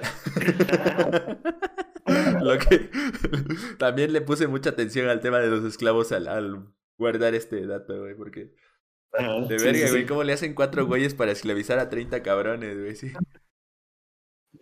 O sea, ahí, queda demostrado que Elec tenía razón, ¿no? Que la, la inteligencia puede más que el poder, ¿no? Sí. A menos que seas Freezer, güey. que lo tengas todo, güey, inteligencia y poder. Yo creo que de ley dominaban alguna doctrina divina, güey. De ley, güey. Pero Es- bueno, esos continuemos. güeyes, esos güeyes habrán entrenado con algún dios destructor de seguro, güey. Eh, también continuando con hallazgos en, en América de quién fue el que descubrió o quiénes fueron los que llegaron a este continente mucho antes de la aventura colonina. Podemos destacar también a los cartagineses, que, que se han encontrado vestigios o cosas de origen cartaginés, y de hecho de eso sí hay reportes en libros, que en Virginia, en Estados Unidos. Ese es Mm. el primer como tal reporte ya, ya escrito, que son cosas de pertenecientes a los cartagineses. Y pues después viene todo la onda por lo que me animé mucho más a hacer este, este podcast. Bueno, este episodio del podcast. Que es hablar de los galeses, los colonos griegos y obviamente los noruegos y la los viajes de Islandia con los vikingos. Vamos a entrar de lleno al tema vikingos, güey. Ojalá Edge vea esto, güey. Vería. Yo me eché toda la serie, entonces, pues, ah, más o menos tengo esta maestría, güey. Pero creo que está basada en la leyenda, güey. No sé, no sé qué tan real fue Ragnar, güey. Ragnar Lodbrok. Creo que es, termina siendo una leyenda, ¿no? Es que todo lo de los vikingos es de leyenda, es leyenda, ¿no? Ajá, bueno, es que al ser como practicantes de una religión pagana, todos son como mitos y leyendas, güey. La única diferencia entre los vikingos y cualquier otra religión es que ellos sí aceptan que son mitos. y pues los mitos son como para buscar una enseñanza o pues un nivel de de guerrero, de ser como un guerrero justo, güey, no sé. Es como una adoctrinación a fin de cuentas pero buscando eso a raíz de mitos. Sí, o sea, ya cuando lo pones desde esa perspectiva es de como, verga, no tienen tantas cosas chidas los vikingos, pero sí tienen cosas chidas en sí, güey. como otra manera de verlo, pero no por eso, no por eso a mí me dejan de mamar todo el tema viking. Entonces, pues encontraron cosas de directamente desde Geluba, este, Gelula, perdón, desde Mart, Ah, perdón. Estas son las, este, los nombres que le puso. Pues vamos a meternos de lleno a los vikingos, güey. Para no, no dar tantas vueltas. Déjame pasar página. Antes de volver al tema color. Uh... Leif aquí está. Ok. Todo esto se narra en el mito, que de hecho es un mito que está en el libro. En el libro de James Sigia, el cual se llama La vida de los, de los reyes nórdicos. Norse, no sabía qué significaba Norse, pero ya sé. Porque en, bueno, el título del libro está en inglés, The Lives of the Norse Kings. La, vida de los reyes nórdicos. Este... Y todo viene en la saga de Vinland. Vinland es como que la tierra super vergas para los vikingos, güey, porque pues vienes de una cultura que es casi 100% estar pedote, enfiestado y todo, güey, y te encuentras una isla donde crecen chingos de viñedos, güey, y todo el pedo, güey. La bautizas como Vinland, güey, además de que así súper bonita, güey. Los viñedos usualmente de los vikingos tendrían a ser este lo que hoy en día se conoce como Irlanda, ¿no? Todo ahí tendrían ser los, los viñedos. Pero, sin embargo, Vinland se encuentra en las regiones del norte de Canadá. No se sabe si específicamente hoy en día es en una de las islas colonizadas por los estadounidenses o una de las islas colonizadas por los este, canadienses. Lo que sí se sabe es que era una isla que estaba súper hermosa, donde crecían pues un chingo de viñedos y por eso le puso Vinland, güey. Sí, sí, sí. Entonces vamos a entrar de lleno al tema Viking. Y, un, y el más grande representante de toda esta saga de Vinland fue obviamente su descubridor, quien fue Leif Erikson. Hace... ¿A chingado? ¿Cuatro días ya? Yo pensaba que era el 11, güey. No, sé por qué pensaba que era el 11, güey. Pero fue el, el 9. Se, se celebró el día de Leif Erikson. Todos cantamos Wingarden Dungeon Trangents. y nos pusimos barbas rojas. Pero bueno, en el año 470 nació Leif Erikson. Hace rato me preguntaba, no sé si era en podcast o no era en podcast. Creo que no era en podcast. Me preguntabas que, que quién era Eric el Rojo. Mm, teníamos, bueno, yo tenía el dato de que este güey fue el Eric el Rojo famoso. Sin embargo, su papá fue el original Eric el Rojo, güey. Ah, y se les llamaba Eric el Rojo precisamente por su, por su apellido, Erickson, y por su gran barba roja. Entonces por eso les decían Eric el Rojo. No se quebraba en la cabeza tanto, ¿no? Pero pues, buen apodo a fin de cuentas. Por cierto, feliz día Juanchesco. Feliz día, Juanchesco. Ya es el día, Juanchesco, güey. No había visto que más de las 12, güey. Hace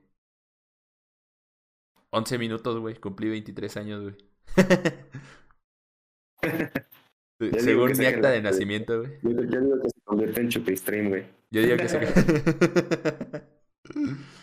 Eric el Rojo es un luchador que tiene la barba larga pelirroja. Exactamente, Eric de Redbeard. Que posiblemente sea Rambling Rabbit. De eso luego hablamos en otro stream, güey. Pero. ¿Están hablando de Sheamus? No, ya me perdí, ¿verdad? No, güey, es de, de otro güey que salía con Bray Wyatt, güey. Un ah, pelón de barba roja, güey. Que su username de Twitter es precisamente Eric Redbeard. Porque este güey le ah, mama mucho también todo el tema de los vikingos. es curioso, ¿no? Pues como, como la lucha libre y los vikingos, güey, siempre va a estar relacionada, güey. sí, yo siento que la estética que se tiene eh, preconcebida, bueno, no concebida de los vikingos, da mucho juego con el look de los luchadores, güey. Entonces. Sí, güey, tal cual. Pero bueno, pues, él no fue criado por sus padres como tal, sino por un esclavo de su papá, lo cual era pues tradición vikinga, güey. Papá tiene esclavos, güey, que ellos te cuiden. Lo que hoy en día se le llama las niñeras, nació con los vikingos, güey. Nada más que pues ellos les llamaban esclavos, güey. y no eran, no eran niñeras como tal, eran vatos, güey. Y de hecho eran de los castigos pues menos culeros, ¿no? O sea, simplemente te tocaba pues cuidar a la banda, güey. Sí, sí, sí. A la banda, sí.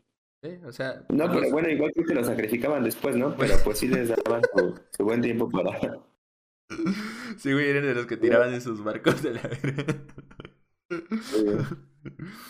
Mm. O sea, tienes de aquí hasta que aprenda a leer mi hijo, güey, y ya de ahí te vas a la verga. Pero literal, güey. Pero muy progresistas los vikingos, güey. Eso es, muy vikingo de su parte, güey. Muy progresista, güey. Generar empleos desde tiempos inmemorables, güey. Entonces, este Perdón, dije 470, era 970 su nacimiento. Entonces fue criado por este. por el esclavo de su papá. Este. Era un esclavo alemán de su papá. Y nació en islandia. Es de este sí se tiene datos de nacimiento, que es lo chido, de diferencia de color.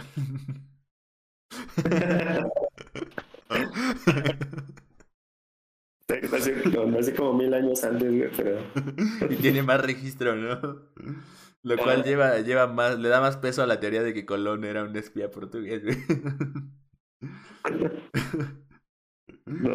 Y creció, pues, básicamente toda su vida. Creo que hasta murió. Bueno, ahí tengo el dato de dónde murió, pero si no, ahorita lo, lo mencionamos. Creció casi toda su vida en Groenlandia, que fue su, su gran descubrimiento. Curiosamente, su gran descubrimiento a él no le fue, no le, fue tan mal con él. Como que. De hecho, un apodo que tenía era el afortunado. Y ahorita te voy a contar por qué, güey. Bueno, te lo cuento más adelante porque lo tengo por aquí anotado. De una vez, yo digo que de una vez. Ah, ¿De una vez? sí, sí, dale, dale. Bueno, en una, básicamente eso es porque en una de sus expediciones, este, rescató a, a... ¿Te acuerdas de los güeyes que llevaban 30 esclavos, güey? en su barco. Pues este güey no, no llevaba 30 esclavos, pero rescató a 30 náufragos, güey. en una de sus ah, expediciones, güey.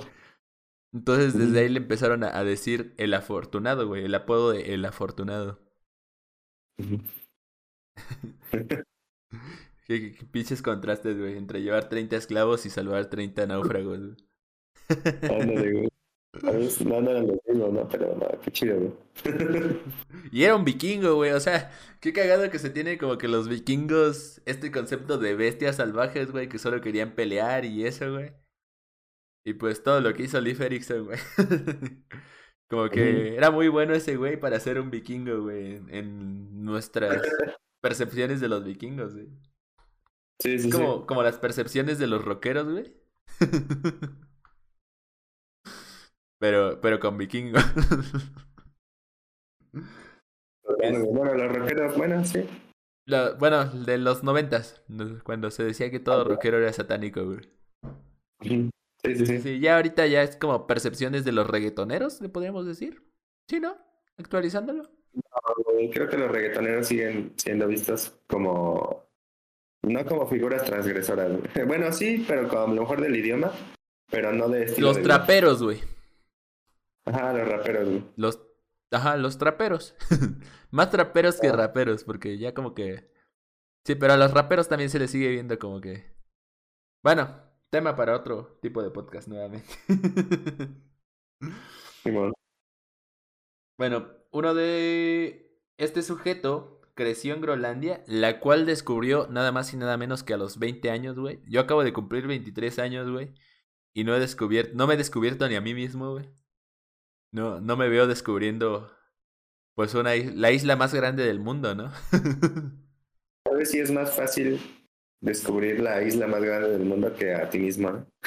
Posiblemente. Igual, ¿tú crees que Leif Erikson se hubiese descubierto a sí mismo, güey? ¿Se habría Tal llegado a descubrir? Bueno, pues nunca, nunca lo sabremos. Eso sí, nunca lo sabremos. Se hizo cristiano en Noruega. Regresó a Noruega después de su primer viaje a Groenlandia y descubrió el cristianismo, lo cual le encantó y se hizo cristiano. Su papá tenía esta percepción de que se iba a ser cristiano si descubría el cristianismo, porque él sí era un vikingo súper arraigado a sus tradiciones vikingas, güey. Y pues ni pedo, se volvió cristiano. Su mamá fundó la primera iglesia cristiana en Noruega. Estos güeyes fueron los que trajeron el cristianismo a América, documentado. Y... Y pues obviamente su papá era pagano, ¿no? Este... De aquí tengo anotado el nombre de Dianif Yetlov. ¿Su puta madre? No sé por qué lo tengo Nombre raro, ¿no? nombre de vikingo. Inserta nombre genérico de vikingo. Ah, sí. que Dianit Dietlev, este güey, este fue el que lo, lo llevó a, a raíz de su segundo viaje hacia Groenlandia, donde fue y que ya se quedó. A salir de Groenlandia, perdón, para buscar una tierra más allá, ya que en su último viaje a. ¿A donde se volvió cristiano? A Noruega. Sí. Este. Él había visto como unas tierras desconocidas. Lo que hoy en día se conoce como pues Estados Unidos y Canadá, lo- todo lo que es Norteamérica. Este. Ese güey lo, lo vio en uno de sus viajes a Noruega, Noruega, Groenlandia, Groenlandia, Noruega, que pues tiene que hacer esto, ¿no? Para. o sea, estás en Groenlandia, ¿no? Aquí está Estados Unidos, güey. Estás en Groenlandia. Para ver esto, tienes que salir de este lado, güey. Pero si vas hacia Noruega, güey. Pinches perdidas que se han de ver dado en ese entonces, estos güeyes. Pinches, pinches vueltas bien cabroncísimas, güey. Sí, güey. ¿Qué, qué Como hubiese la hecho? bolita, güey, más o menos. Ándale, güey. Las vueltas de Atlanca, güey. ¿Qué hubiese hecho Leif Erikson si hubiese conocido los aviones, güey? A la madre, güey. Yo creo que se iba hasta la luna, güey. Entraba al triángulo de las Bermudas el perro, ¿no? Entraba y salía. Yo creo que ponía Oye. un pinche camino, güey. De ahí. hecho, yo no dudo que este güey haya pasado muchas veces por el triángulo de las Bermudas tomando en cuenta esas pinches vueltotas. Tal vez así llegaba rápido, ¿no? Eran como portales. igual, güey. Igual, igual, igual. Cortaba Bueno. camino por ahí. En sus viajes que le encomendó este nuevo vikingo mencionado, del cual no pude mencionar su nombre bien, descubrió las tres tierras, que era lo que hace rato estaba tratando de decir, que era Helluland, la tierra del... La, la tierra como rocosa. Markland, que era la tierra boscosa, Mark, piensa Mark. Markland, que era la tierra boscosa, que igual era al norte de Canadá, y el, Vale. la tierra que le da el, el nombre a todo el mito de Leif Erikson, que es Vinland, lo que a todo vikingo le debe interesar y a todo vikingo le debe importar, cómo hacer un buen vinito, ¿no? Cómo hacer un buen vinito para celebrar un cumpleaños vikingo un buen vinito. Yo digo que te, que te rifes, que te eches un viajecito bien largo para. Me echo un viaje. Voy a Canadá, ¿no? Ándale. Mm, también, por ese entonces, en unas islas de canadienses, no, del norte de Canadá, se llamó una bueno, se ubicó una donde se crearon las cabañas de Leaf, así se les llamaba. Y... Yes of y Terranova. Ah, se llamaba, también hubo otra que se llama Días of Meadows, que es en Días of Meadows, perdón. Eh, y que fue lo que se conoce como Terranova. Mm, después pues regresó a Groenlandia y en ese regreso, no eran 30, perdón, eran 15 náufragos. En ese regreso rescató a 15 náufragos. Se me mezclaron ahí los cables con los 30 esclavos anteriores. Sin embargo, pues rescató a la mitad de los... con, relación a los esclavos, ¿no? Los 30 esclavos, 30 náufragos. Pero bueno, la verdad no está nada mal. Pues mira, rescató de... En uno de sus viajes... Ah, pues precisamente de Vinland a Groenlandia, güey. Rescató a 15 náufragos, güey. Mm, después, su hermano Tal Walt Erickson no, no se pide a Erickson, pero yo le puse Erickson, güey, porque puse su hermano. Este, fue, viajó a, también a Groenlandia, a, una de las islas americanas, de, buscando Vinland, porque todos los vikingos buscaban Vinland, güey, ya que era la tierra prometida, güey. Mm, era como... La la popularizó ese güey, ¿no? sí. Era como el... ¿Qué sería la tierra prometida hoy en día, güey? Atlantis, ¿no es cierto? este, te iba a hacer referencia a eso justamente. Era como el Atlantis de estos güeyes, pero ¿qué sería hoy en día, güey? ¿La tierra prometida a Canadá? Donde curiosamente está Vinland. pues me parece que irónicamente las tierras prometidas, no tanto por, por riquezas o por Sudamérica. Todo eso, sino por un estilo de vida tranquilo y, y chido. Ah, Noruega. Las nórdicas, güey. Este, me parece que Finlandia, güey. Finlandia creo que es la, el país más feliz del mundo. Entonces, está cagado ese dato, güey. Finlandia. Finlandia. Yo, yo siento que. No sé, güey. Es que igual y no tienen buenos memes como los latinos, güey. Yo siento que los latinos somos más felices que esos güeyes. Ah, bueno, es que ya vamos de felicidad a. Entramos ya en un dilema como.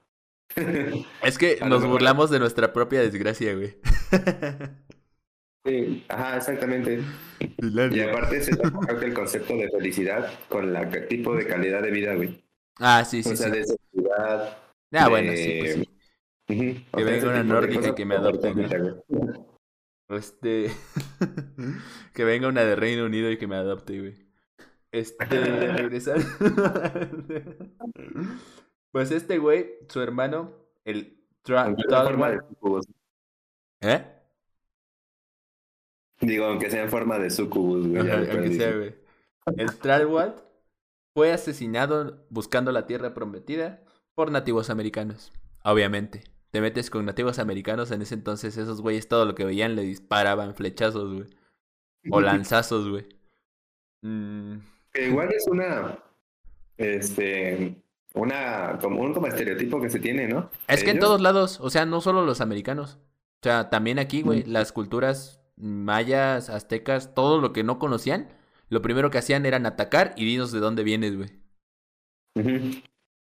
Sí, era así, o sea, en todos lados, incluso a la fecha, güey, las civilizaciones que están apartadas del mundo globalizado tienden a ser así, güey. O sea, es como un instinto natural.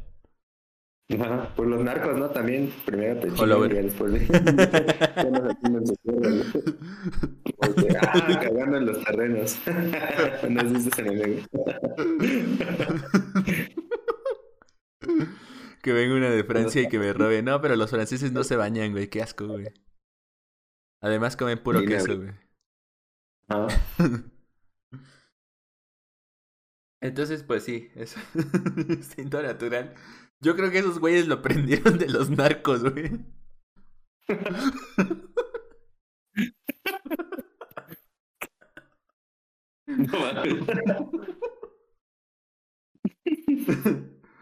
Después también, pues él inspiró a, a muchos más navegantes, entre ellos su hermana, que esa sí se apellidaba Eric, Eric Totiel, que era Freddy's Eric Totiel, y su, el esposo de su hermana, que era un viajero al cual inspiró Leif Erikson. motivó, motivó a muchos vikingos, a raíz de sus hazañas, a buscar Vinland, la tierra prometida del viñedo. Y pues eso es lo que se cuenta en todas las, historias vikingas. Leif, Leif, no Morgan, sino Leif Erikson. Este murió siendo gobernador de Groenlandia. Dato curioso respecto a, al pendejo de Colón, güey. Que a Colón se le, se le había prometido ser gobernador y ser el, el almirante más grande, virrey y todo el pedo de las tierras que descubriera. Y pues terminó valiendo verga, ¿no? Como se sabe. Sin embargo. fue el registro? ¿Tiene registro de la muerte de Colón? ¿Lo mataron? ¿Se murió de algo? Mm, no sé, no, lo, no sé si lo anoté, pero no sé. Es que igual hay muy poco historia sobre Colón. Como que, si te das cuenta en la historia sobre los conocidos héroes, hay muy poca historia. Ajá.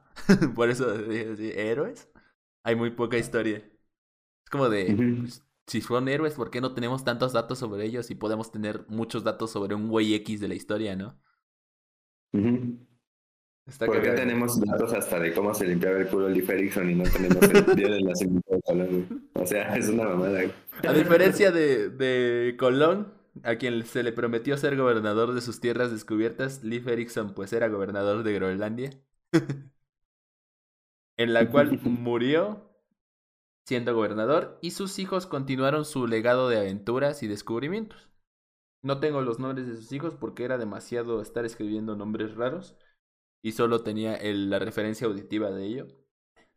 Entonces, el primer contacto europeo en América documentado se le atribuye al señor nada más y nada menos que Don Vikingo, Papá Rojo o el el ¿cómo te había dicho que se le apodaba? El suertudo, ¿no? El afortunado. El grande Eric el Rojo señor Groenlandia, básicamente, Leif fucking Erikson. Tan fue así que el 9 de octubre del 2009, del cual un año después del, de, del 9 de octubre del 2009, en el 2010, eh, Stephen Hillenburg decidió rendirle homenaje en su serie Bob Esponja.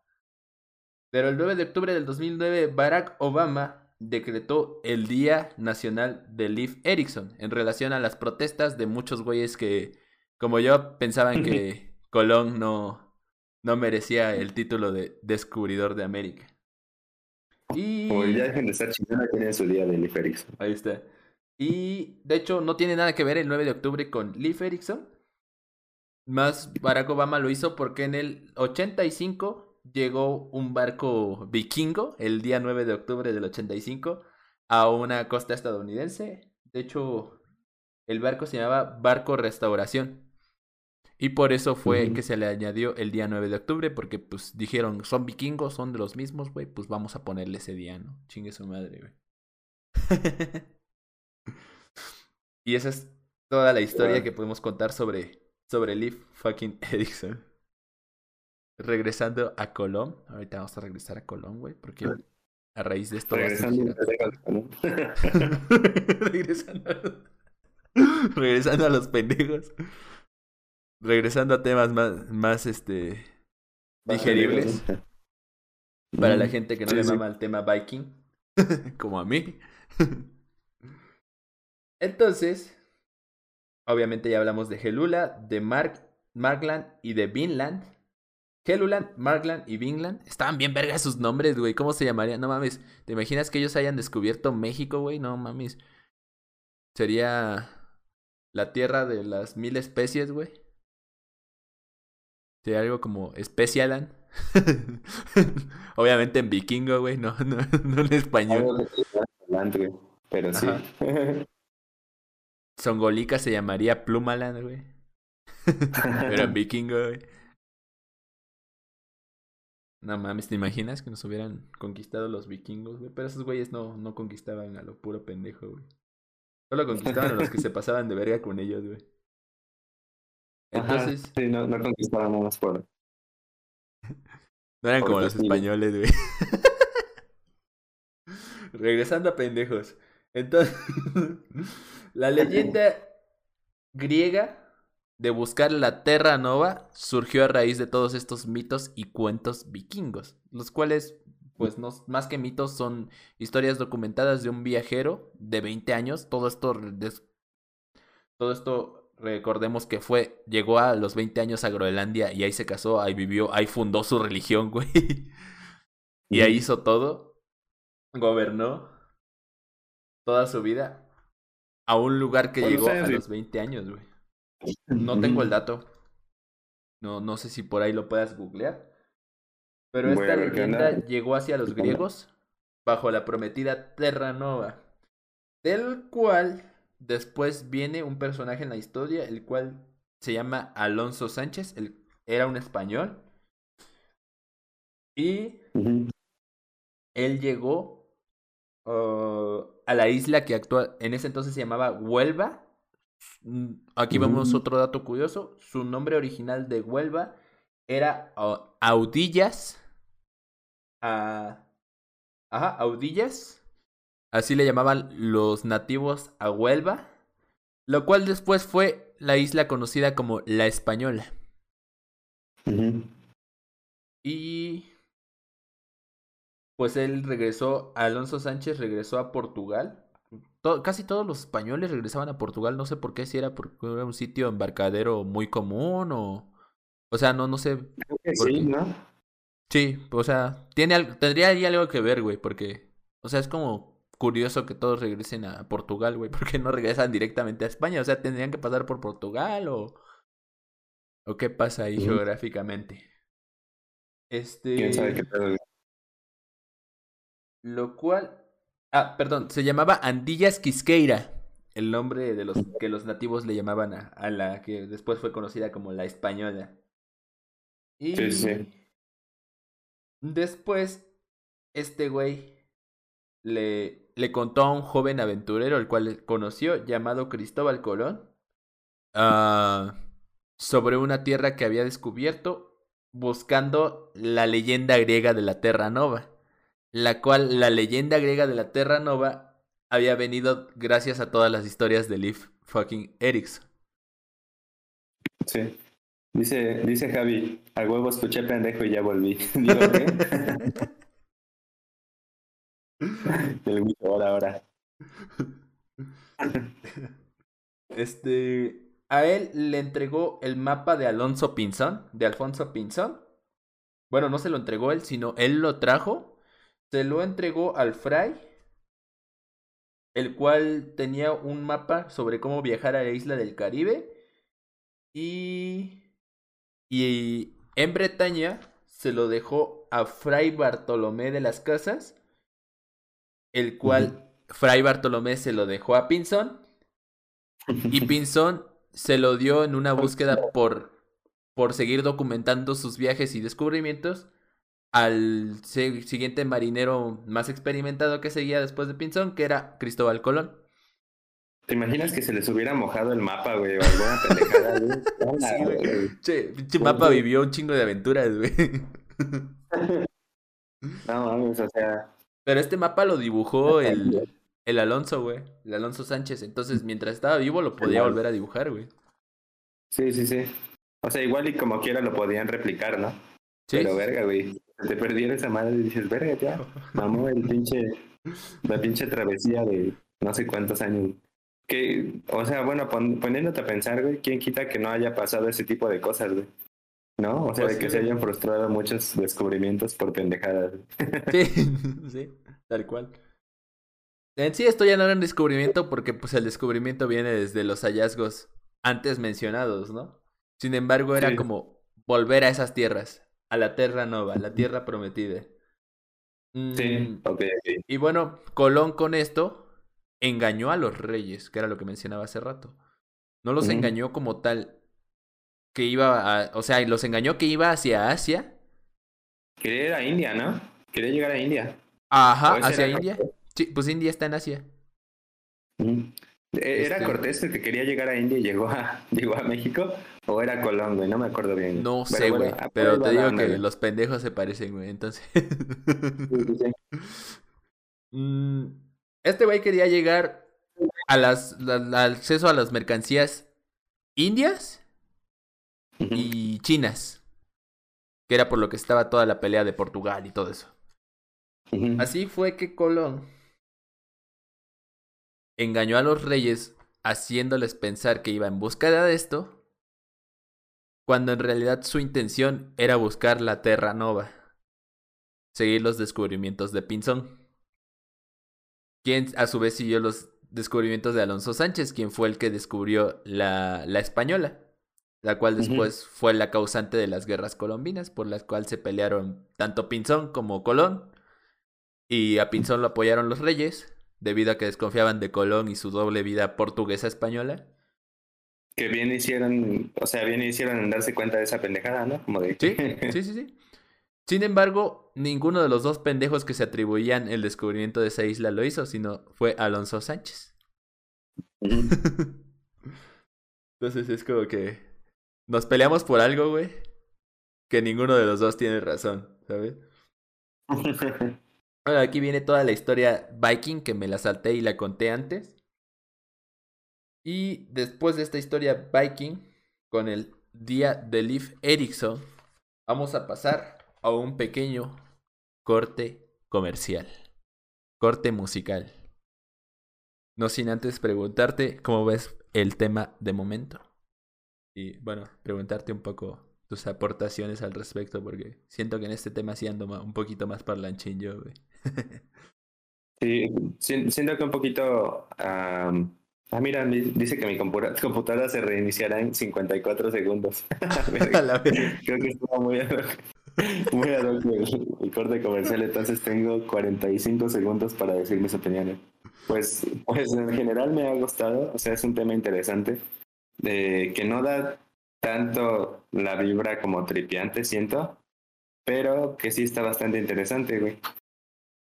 Y nada más ahí como que tenemos un poquito, bueno, de, de confusión con las fechas, y eso es que son como muchas fechas, muchos lugares, muchos, como mucha información, güey, que a veces es un poquito, pues, difícil como expresar o tratar, ¿no? Pero va bien, igual no sé qué opine la banda, güey. Tienen 13 segundos para responderme antes de que esta se reinicie. es que el pendejo de Colón no tenía no tenía registro. Todo por la culpa de los pendejos. por la compu, güey. Chale, pero... pero bueno, no sé. Bueno, ahorita vamos a estar leyendo su retroalimentación en los cortes comerciales. Igual, perdonen si no los leemos mucho. Ya que como estamos hablando ya se fue. Vámonos a cortes comerciales y ahorita los leemos, ¿va? Ahí los dejo con dos pequeñas canciones de Interpol. Buenas noches. Ahorita volvemos. Hemos regresado después de un pequeño corte musical. Con los patrocinios Salsa Valentina, güey. hace rato en el streaming. Pero sí, güey. Y ahorita me acabo de echar unos buenos tacos, güey. En ese pequeño corte musical, güey. Este, les, les dejamos estas dos cancioncitas. Stella was a diver and she was always down de Interpol. Y Liv Erickson, obviamente. Liv Erickson de Interpol. No podía faltar. Se cayó aquí mi setup. Lo cual se relaciona directamente con la continuación del tema. ¿Qué tal se la están pasando, banda? Wicho, que por aquí sigue. Este, no sé quién más siga, pero bueno, ¿qué tal se la están pasando? Ya no terminaste de dar tus conclusiones por obvias razones. de todo el tema de Colón y, y Leif Erikson. Ah, pues sí, justo fue en el momento del corte, ¿no? Cuando se, se apagó la compu F por la compu. F por la pero ya está actualizada y yo creo que ya no se va a volver a apagar durante el resto de la noche. Eh, pues el tema de Colón, güey, como ya lo habíamos mencionado. Eh, Sí, güey, te termina, te termina de emputar o de decir, bueno, pues A fin de cuentas. no, se emputó Colón y te pagó la compu, güey. Ah, así, güey. Pero pues, como lo dijiste, ¿no? La historia la, la cuentan los ganadores y pues en este caso, pues, la historia se inclinó a favor de él, que pues ¿Te imaginas, güey, que haya pedido la gloria eterna, güey, o algo parecido, güey? Porque pues ya está recordado por los... Eh, por los colonos. Pues por toda la historia, güey, ¿no? Sí, güey, pues sí. Pues sí, de hecho es una manera de vivir eternamente. De hecho es la única manera de vivir eternamente actualmente conocida. Está medianamente poético si quieres verlo, pero pues no deja de estar cagado el hecho de que pues había sido un pendejo, ¿no? Que se robó el mapa de otro güey. no, no es cierto. Pero pues. Pues sí, güey, eso, eso opino, güey. ¿Tú quedaste más o menos desencantado con Colón? Eh, creo que quedó igual, o sea, no es como que fuera súper fan de Colón. De hecho, pues estaba de esto de que lo odio desde el 2016, que fue cuando me puse a investigar precisamente eso de el día, el día mundial de... no era Colón Libre. del Día Mundial del... De la... ¿Cómo se llama? De la diversidad. Del respeto a la diversidad cultural. Entonces, pues desde ahí como que me emputó que se recordara el 12 de octubre más que por eso. Por Colón, güey. Y por un güey que, que después de esta investigación sabemos que no sabemos ni la mitad de su existencia, güey. Ni los historiadores la saben, güey. Entonces, pues, verga. Para no se sabe ni cuándo nació, ¿no? Entonces, eso, eso está cagado, güey. Ándale, güey. Pero. Lo chido es que misticismo, Ajá. Pasando por el tema. O sea, hay un cierto misticismo ahí con el lado oscuro de cómo era, güey, como persona. Porque sí dicen que era muy ojete, güey. Pero ya no lo tocamos demasiado, güey. Mm, me, me fui más por la, por la maravillosa y fantasiosa historia de, de Liv Erickson. Lo cual siento que nos va a dar paso. Precisamente por eso pusimos las dos canciones de Interpol, porque pues eso nos da paso a, al siguiente tema. Que como tal, el tema del descubrimiento no, no estaba tan planeado hablar de. Bueno, sí estaba. Lo fuimos planeando durante el día, de hecho. porque originalmente. Este iba a ser el capítulo de la gente sombra, ¿no? De la Shadow People. Lo que te había dicho. Y dije, ¿y por qué no hablamos de...? Porque podemos meter más estudio a la Shadow People para la siguiente semana. Entonces, está bien. Entonces yo le dije, ¿por qué no hacemos un episodio temático, güey? Y metemos este algo que me mama, que es todo la onda Viking. Para, para celebrar, güey, que son las vísperas de mi... Bueno, hoy ya es mi cumpleaños, ¿no? Pero hace rato eran las vísperas de mi cumpleaños. Y pues quería llegar a lo que vamos a hablar justo cuando cumpliera años. Llegué una hora y media tarde. Pero no hay pedo, ahorita lo platicamos. Y... Porque también lo quería relacionar por este lado, investigando sobre Leif Erikson, encontré pues las canciones de Interpol, encontré precisamente la de Leif Erikson y pues de ahí, de ahí la conexión. Pero también encontré la canción de Stella was a diver and she was always dumb. pinche nombre larguísimo. Pero y la canción me encantó, güey. La de Stella no la había escuchado. La de Leif Erikson medio la ubicaba, pero tampoco la había escuchado completa. Hace rato las escuché durante la tarde mientras investigaba y dije, verga, está muy chida, güey.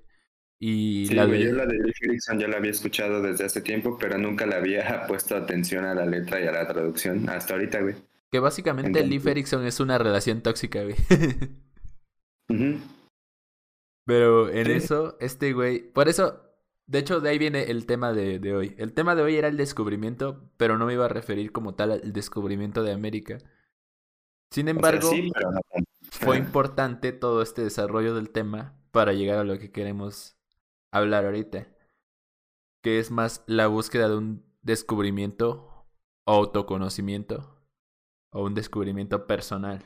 Un descubrimiento de cómo eres, por qué eres así y cómo eso afecta en, toda tu vida y, e incluso pues lo vamos a ver desde el punto de vista poético musical, que es cómo eso afecta en tus relaciones personales. Entonces, la historia del de, álbum que contiene estas dos rolas, que creo que precisamente la, el álbum termina con Leif Erikson, este, surgió después de que el cantante entró en una...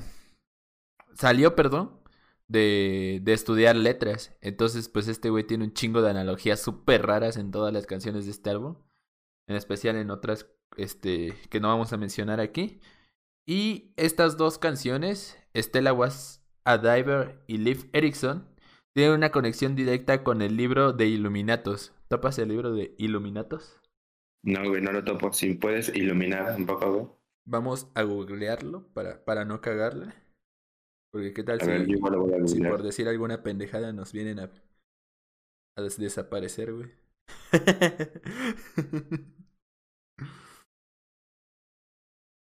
Pues, Iluminatos, así como suena, con doble L. Illuminatos. Ajá. El libro negro de los Illuminati, me parece algo así. Ujú. Así me parece, güey. The book reveals how... uh, bueno, a mí me pareció en inglés, Simón. Ah, bueno, aquí está en español. De Robert Goodman, precisamente. Ajá. Es... En Illuminatos hay una chica llamada Estela y hay un submarino llamado Leif Erikson. El navío se, se llama Leif Erikson. Y esa es una... La conexión directa, si, si la dejamos De sin investigar tanto. ¿Ah? De una canción con la otra, ¿no? Ah, sí, la conexión directa más bien de estas dos canciones del álbum con el libro de Illuminatos, si lo dejamos sin indagar tanto.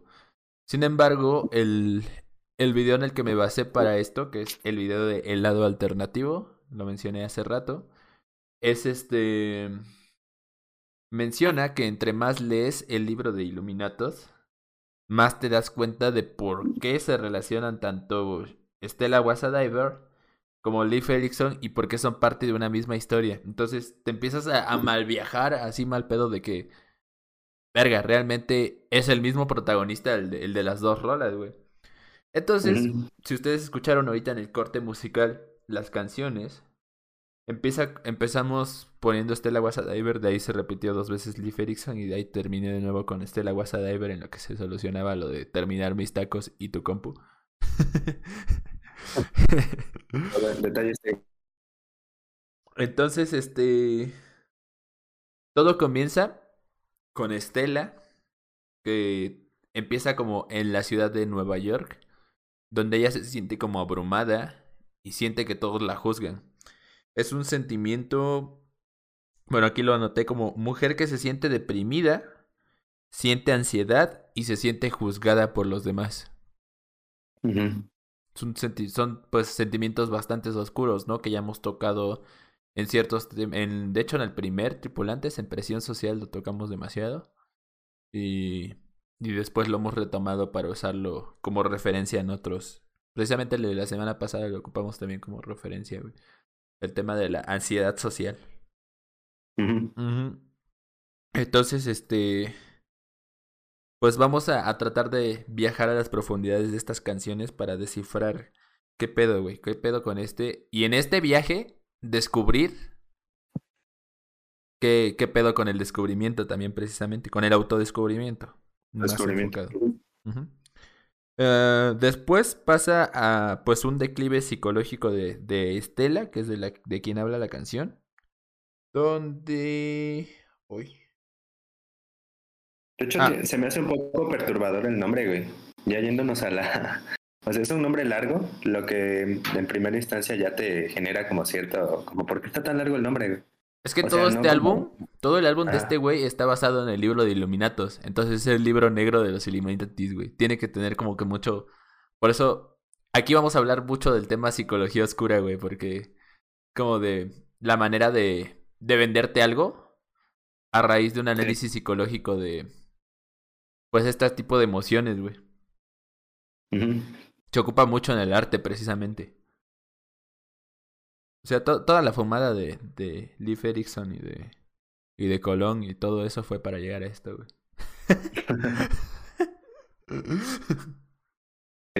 Dale, dale. Fue un descubrimiento. Eh, cuando te maneja, te habla sobre el declive psicológico de Estela, y no Estela Concha Seca, Sino Estela, esta puede tener la concha mojada, ya que te habla a que se el declive psicológico lo hace con una analogía de que está underwater, o sea, se hunde. En la canción te menciona que cae en un. en una alcantarilla. Sin embargo, como la canción inicia en la ciudad y la canción habla del mar, te dice que cae en una alcantarilla y de repente ya estás en el agua. Entonces, a eso se refiere con la frase underwater, es un declive psicológico. Poco a poco Estela va perdiendo la razón y hay una parte de la canción donde dice days, days, days, days, days, days, que suena, ahorita que la escuché en el corte musical, suena súper perturbador conociendo este dato, güey. Porque days es día, pero days con ZE es confusión. Entonces, no se sabe si lo hizo como adrede el güey. De hecho, sí, lo ha de haber hecho adrede porque acaba de estudiar letras, acaba de terminar letras el cabrón. Entonces, este. Days, days, days, days. Es como que cada día estoy confundida, cada día otra vez confundida. Un sentimiento de abrumación que va como haciéndose presente conforme el pasar de los días. ¿no? Sí, esto lo, lo lleva a una despersonalización a Estela. Ahorita vamos a, a, abordar eso. Este. Esta confusión de que Estela, o sea, nosotros como espectador, te digo, si lo escuchas, en esa parte de days, days, days, days, suena súper perturbador teniendo este contexto, güey. Sí, sí, sí. Suena como. Como el sentimiento de. que te transmite una carta de suicidio, por así decirlo. O bueno, a mí me transmitió eso, güey. Mm. Nunca he leído una eh, de alguien que conozca, pero. Pero, ajá. Bueno, sí has leído famosas, ¿no? Me imagino, sí, sí, sí. Ajá. Bueno, aquí nos da a entender el, el cantante que, pues, Estela no está bien. Y. Pero en realidad, o sea, ella no está bien. Porque nosotros la vemos desde el punto de fuera. En su realidad, tomando en cuenta la teoría Juanchesca, en su realidad ella trata de creer que está bien. El típico caso de, de duelo, lo, si lo aplicamos a, a otro tema musical de Shakira, güey, no hay ceguera peor que no querer mirar, güey. Tal cual, güey. O sea, es parte del proceso de duelo, güey. De, del proceso de cuando estás buscando encajar socialmente y una abrumación te lleva a descender lo cual te causa confusión y tú crees que estás bien cuando en realidad no estás bien. Estás batallando con tratar de entender que estás bien, con descubrir que estás bien. Sí. Y entonces, ahí pues el, lo que se menciona en la canción es que ella se está rompiendo. Sí. Ella se está rompiendo, está cayendo al, al borde de la locura a tal punto de que ella miente y se siente, el, es lo que decía hace rato, en una especie de despersonalización. Ya no está consciente de quién es ella, ya nada más se miente y cae en ese abismo profundo. Hasta ahí llegan mis notas, todo lo demás a partir de aquí van a ser totalmente a libertad. Y de hecho, hasta ahí llega precisamente también el desarrollo de personaje de Estela en la canción. El como tal ya nos presentaron al personaje, nos mostraron cómo se sentía en la ciudad, lo llevaron a un fondo de un abismo en el agua, de un abismo acuoso donde tú crees que estás bien, sin embargo en el agua, debajo del agua, tú te crees tranquilo, sin embargo no dejan de existir peligros que no conocemos, ¿no? Entonces, esa es la analogía principal de la canción. Y con esto ya nos presentaron y nos desarrollaron al personaje de Estela en pues poco menos de media canción. A raíz de aquí empieza, entra el protagonista de la canción en vigor y pues él es el, el él tiene un interés amoroso en Estela. Ah, la canción la empieza a cantar en primera persona, donde empieza a decir que pues ella como que no lo no lo busca y él la quiere tratar de hacer entender que ella está bien. Sin embargo, pues, de, perdón, que ella está mal. Sin embargo, pues ella cree que está bien a pesar de estar rota. Está muy duro, o sea, está muy duro hablar de este tipo de temas en canciones porque... O sea, cómo los das a entender, ¿no? Sí, sí, sí. desde un punto de vista artístico me parece súper genial. Yo no soy tan fan de Interpol, de hecho conozco muy poco de ellos, pero me parece genial la, la, las metáforas que usa para desarrollar pues esta historia, ¿no? Mm, sí. Básicamente, el, pues ellos empiezan a tener problemas, empiezan a navegar en ese, en ese abismo del cual no pueden escapar. Él la trata de sacar, sin embargo, pues ella ya está en un punto retomando otro, otro musical, mm, otro tema musical muy conocido y que de hecho es un álbum conceptual. El, como tal cual como el protagonista Pink de The Wall lo hace, güey. En The Wall, la única diferencia de Stella con Pink en The Wall, de, para los que no saben, es del, del disco precisamente así, The Wall, mm, de Pink Floyd. La manera en como él escapa de ese muro que construyó a raíz de todos sus problemas es que se da toca fondo y se da cuenta de que la está cagando y derrumba el muro. En el caso de Stella es diferente porque ella nunca toca fondo. La razón por la que ella nunca toca fondo es por precisamente el protagonista que, que trata de, de recuperarla y recuperarla y recuperarla. Sin embargo, a pesar de querer recuperarla, él la empieza a como a dañar más y a alejar. Caen en este círculo vicioso de no me haces caso, no puedo ayudarte sin embargo, estaré aquí para apoyarte. Y pues la morra no se apoya a sí mismo, ¿no? No, no busca como salir de ese abismo. Entonces, pues, tomando en cuenta nuevamente el, el mito de Sísifo, siguen eh, empujando esa piedra. de, la, de, la, cual pues nunca van a dejar de empujar, ¿no? Y pues eso es Estela como tal, Estela was a diver, que como tú lo mencionabas, sí se siente muy oscura la canción.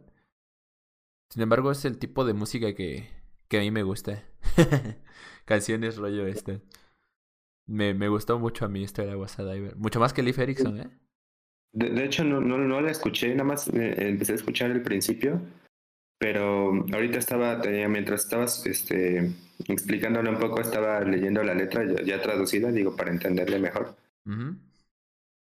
Y este, y sí se me hizo muy interesante, güey. O sea, se me hace muy, muy chida la parte que dice eh, hay algunas, hay algo que es invisible, hay algunas cosas que no puedes ocultar, güey. Sí. Se me hace como. Ah, sí, sí, como la parte más profunda de la. Bueno, no más profunda. De la canción. De hecho, sí. De hecho, sí. Es que ya no, ya no continué haciendo mis notas porque no me dio tiempo, güey. Pero si eso lo menciona el lado alternativo, güey. Si pueden, denle una vista al, al video del lado alternativo. Si puedo, cuando resuba esto a YouTube, lo voy a dejar en la descripción y ese pedo para que lo watchen. Porque este güey lo explica muchísimo mejor que yo y lo analiza, pues a profundidad, ¿no? Parte por parte de la letra de la canción. Ah, a mí se me hace. Sí, güey. Cuando están los dos, es como que él le dice precisamente esa frase a ella en la letra de la canción. De hay, cosas que por más que intentes no lo puedes ocultar, ¿no? Y creo que es en el clima, o sea, creo que eso llega antes del solo de la canción, güey. Entonces es el clímax de la canción, güey. Ok, ok. Sí, se me hace, se me hace chida esa parte. Bueno, chida y a la vez como que muy fuerte, güey. sí, sí, sí. Muy fuerte. Hay algunas cosas que quería mencionar, sin embargo, por falta de mis anotaciones, pues no, no sé si pueda alcanzar a mencionar todo, por eso les digo, recomiendo ver ese video. Sin embargo, esto nos conecta a Leaf Erickson, o sea, al final, ellos, o sea, después de ese solo y después de ese clima, es como que se da a entender que Estela por fin toca fondo y decide desaparecer, irse no sé si como tal acabar con su vida porque solo da a entender que decide irse y alejarse de la persona que la intentó ayudar y que lejos de ayudarla pues solo la estaba echando a, a descomponer más. Se estaba hundiendo los dos juntos. Y pues el narrador se queda solo, ¿no? Mientras ella se va. Ay, no sé por qué me, me la imagino como en una isla, güey, al vato viendo cómo ella se va hacia el agua, güey. No sé por qué tengo esa imagen mental, vaya. Tal vez por la analogía, ¿no? La analogía de, pues, de Leif Erikson y la analogía de que el, submarino, como dijiste. Y este, yo creo que a lo mejor por eso, ¿sabes? A mí, bueno, la, la que sí te manejo bien, eh, de que la he escuchado varias veces, es la de Leif Erikson, es así desde hace ya tiempo, güey. Creo que por un amigo precisamente que le gustaba Interpol. Eh, la empecé a escuchar, güey. Y este, pero te digo, nunca le había puesto atención a la letra. Sin embargo, como que me transmite un sentimiento, güey. O sea, yo fíjate que sin saber la letra, como que ya, ya me transmite como un sentimiento como gris, güey. ¿Sabes? Este, este como si estuviera... ¿Ubicas el, el juego, el de Silent Hill, el de The Room? Creo que es el 4, güey. Ajá. ¿Lo ubicas? Como esa estética de ese videojuego, como esa sensación que tenía el protagonista de estar como encerrado en, en su departamento, güey. esa, esa sensación es la que me provoca esa canción, güey. O sea, me hace sentir como gris, güey. De hecho, tengo esa sensación ahora mismo hablando de esto, güey. Porque no sé, como que de repente vi, vi el fondo del stream, güey. Con el, con el ermitaño ahí solo de fondo, güey. Y cuando me dijiste estar encerrado en un departamento, güey, yo digo, pues estoy encerrado en un cuartito, güey. Sí. Entonces fue como que se intensificó esa sensación, güey. Sí, güey. Es precisamente, es la, la, que me transmite en cuanto a, en cuanto a música, en cuanto a su voz, güey. Como que me transportan a ese sentimiento, güey. Siempre lo han hecho, güey. O sea, no, es de, no es de que ahorita este, caí en cuenta de que ya como que lo había detectado, antes. La de Estela no la he terminado de escuchar. La voy a escuchar y voy a ver el análisis. Sí, yo no, yo no conocía Interpol, la neta. Te mentiría si los conozco. Pero con el nivel de trabajo que veo detrás de esta, güey, la neta me mamó, güey. sí, está, está bueno, güey. Y tienen otra, güey. Creo que. No, creo, creo, que estoy confundiendo. Hay otra canción que se llama Heroin, pero creo que no es de ellos, güey. ¿De este disco? Ah, creo que. No sé, güey. La neta, te mentiría si te dijera. Pero de este disco. Las más impactantes no son estas dos rolas, güey. Ah, no, la de Heroin es de The Velvet Underground. Olvídalo. sí. Pero. Que por ahí viene. Bueno, lo vamos a hablar en, en un futuro de tripulantes. Cuando hablemos de fallecimientos de rockeros famosos. Porque de ahí viene muchas derivaciones. De hecho, de ahí viene la. Todos los problemas que tuvieron los Red Hot Chili Peppers y ese pedo. Pero bueno, es un tema para, para otro capítulo. El. Pero te digo, de este, de este disco, a ver, espérame, déjame buscar como tal, googlearlo para, para ver cómo se está. El de Turn on the Bright Lights, ¿no? Es el, el de este disco. Sí. Pero la canción más famosa.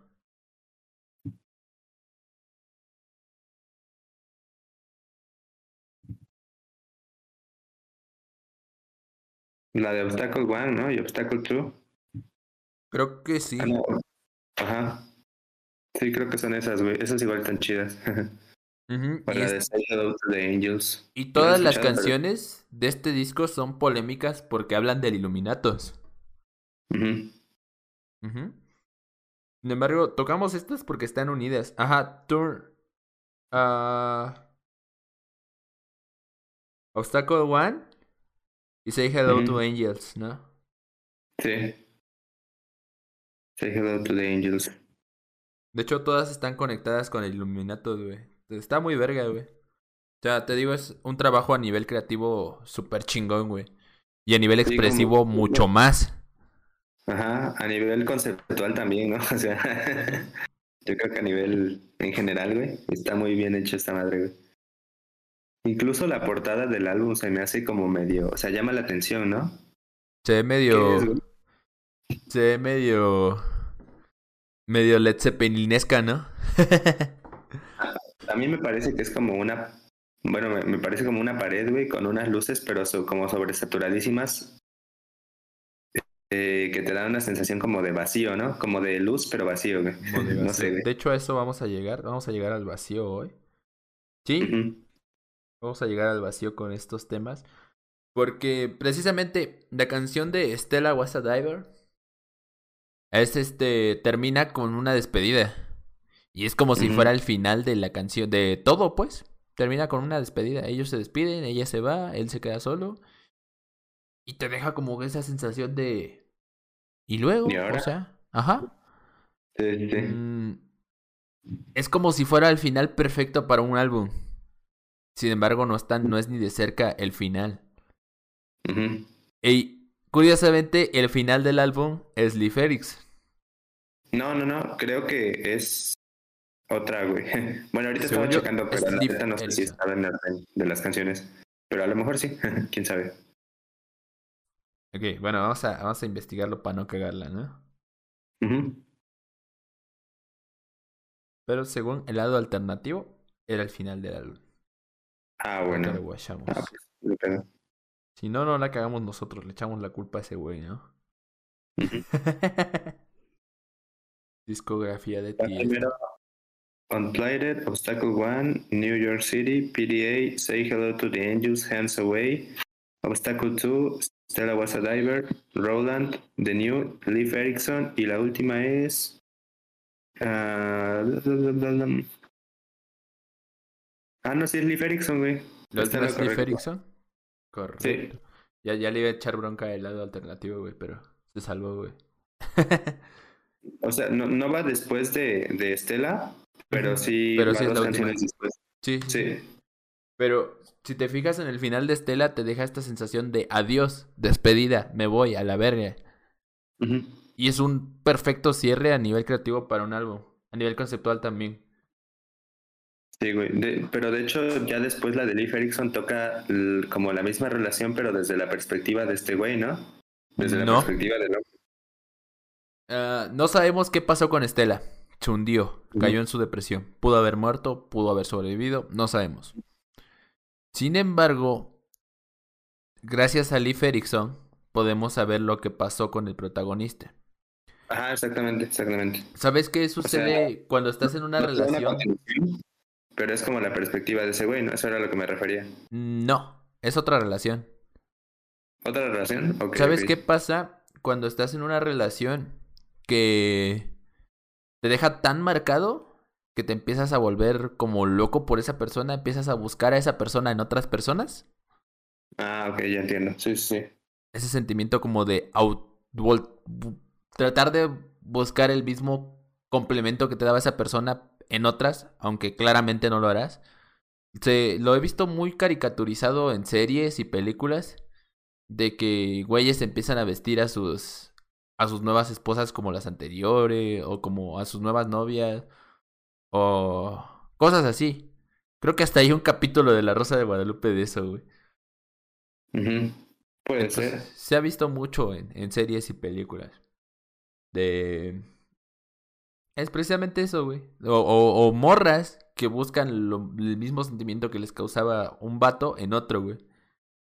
Sí. Pero llega a ser un punto enfermizo cuando estás. No estás queriendo buscar una persona que te complemente igual, sino tratas de convertir literalmente a esa persona en la persona que, que buscabas en un inicio.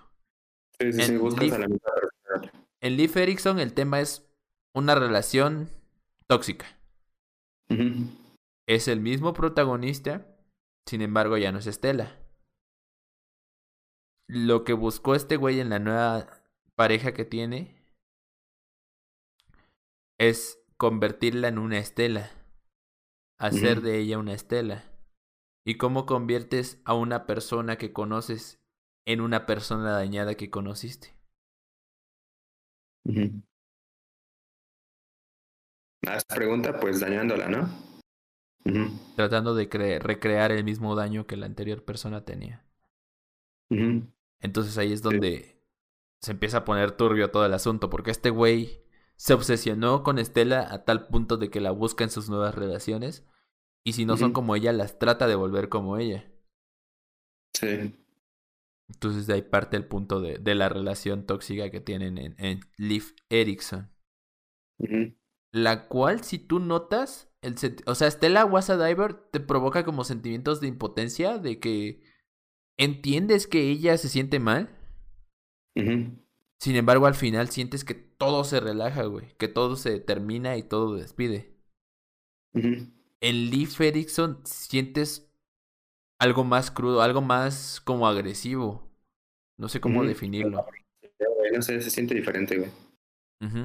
Pero en Estela Wasa Diver te sientes como en calma. Y en Leaf Erickson te sientes, sientes esa tensión de pareja que ellos tienen, güey. Sientes tensión y te sientes como gris, ¿no? como, ajá. Entonces, está loco todo esto porque sí se conectan realmente las dos canciones. Y te, te, te das cuenta que este güey buscaba en su nueva relación hacer una estela. Y la fue dañando, la fue dañando, la fue dañando. Y no, él no la quería ella, él quería a Estela. Al final de la canción, el protagonista se da cuenta de que sí quiere a la nueva persona. Pero ya es demasiado tarde. Ella ya llegó a un punto en el que se castró de que no le hacía caso, güey. En el que, de hecho, hay una parte de Leif Erikson donde te mencionan que, que él le fue infiel, que él buscó... ¿Cómo se llama? De hecho, creo que hay una parte donde hasta dicen swinger, güey. Que él buscó hacer una especie de swinger, pero no con su esposa, sino él ser el swinger. Entonces, buscó liberar sus pasiones con otras mujeres y todo el pedo. Nunca le hizo caso, porque en ella solo buscaba hacer una estela. Y de hecho, en todas las mujeres que buscaba este güey, buscaba hacer una estela. Sí, de, hecho hay una parte que dice, solo soy presa de la hembra, no I'm just prey for the female, solo soy presa como de las mujeres, güey. Sí, porque en su obsesión, o sea, en su obsesión las mujeres, o sea, en todas ve a Estela, güey. Simón. Entonces, este, pues busca, busca hacer esto, busca tener una Estela, cuando él sabe que ya no la tiene. Y es curioso que en Estela mencionabas la frase que decías hace rato, güey, la de... Hay cosas que no se pueden ocultar. Hay cosas que no se pueden ocultar. Porque aquí este güey ya no se puede ocultar a sí mismo. Precisamente que, que está mal, güey. Que ya todo lo... Pues en, en su mente dañada a raíz de todo lo que pasó con Estela, ahora le está dañando a otras personas. Al final la, la morra se castra, te digo, de que este güey ya no le hace caso y nada. Y este güey se da cuenta que realmente la quería, porque no era Estela, era el sentimiento que la mujer le, le provocaba. Pero pues la morra ya no quiere y simplemente lo deja solo. Y no es como una despedida, es que de plano lo manda a la mierda. Sí, sí, sí. Entonces deja un sentimiento más fuerte en comparación con Stella Diver, que sí fue una despedida de, pues no podemos estar juntos. Sí. Está muy loco, güey, porque en Stella Diver él busca sanarla y él busca ayudarla. Y en Leaf Erickson, este güey va navegando en ese en esas aguas de de buscar a alguien que, que sea como Estela para al final de todo su viaje de autodescubrimiento se dé cuenta de que en realidad no quería a Estela, sino quería el sentimiento que ella le provocaba. Y ya lo había encontrado en otra mujer, que siempre estuvo con él, siempre estuvo con él hasta que se hartó y lo mandó a la verga. Igual aparte que dice, eh, ella siente que mi lado sentimental debe sujetarse con guantes de niños, güey. O sea, como que su lado sentimental está muy, es como muy frágil, ¿no? Muy, muy caótico, por así decirlo, ¿no? Que debe ser tratado como con mucho cuidado, güey, ¿no? Algo así. No recuerdo mucho esa, esa frase de hace rato que las estaba escuchando, pero, pero sí. she, feels my, that my sentimental side should be held with kites gloves, algo así. Sí, sí, sí. No, no recuerdo mucho eso. Pero sí, de hecho, igual yo le daría como la misma interpretación algo así. Igual no, no soy tan buen intérprete musicalmente hablando. Pero sí, esa misma interpretación que tú le diste, yo le, yo le daría. Porque sí, güey, es como de. Verga. O sea, ya, ya, es, ya es bastante problemática tu situación, güey. ya estamos ahí en un tema incluso como de apego, relacionado con psicoanálisis, como con un, una relación tóxica con la figura femenina, güey, algo así, ¿no? Por sin, ahí em va la, sin embargo, en todas las, las mujeres que él andaba conquistando en el proceso de que él era infiel a, esta morra, él lo encontraba a Estela. Y eso le provocaba un sentimiento de vacío. Sí, sí. Él se sentía muy vacío. Fue, fue todo un viaje, güey. Fue todo una experimentar, experimentar hasta que se dio cuenta de que. Pues él quería realmente a la mujer con la que estaba, nada más que no se había dado cuenta.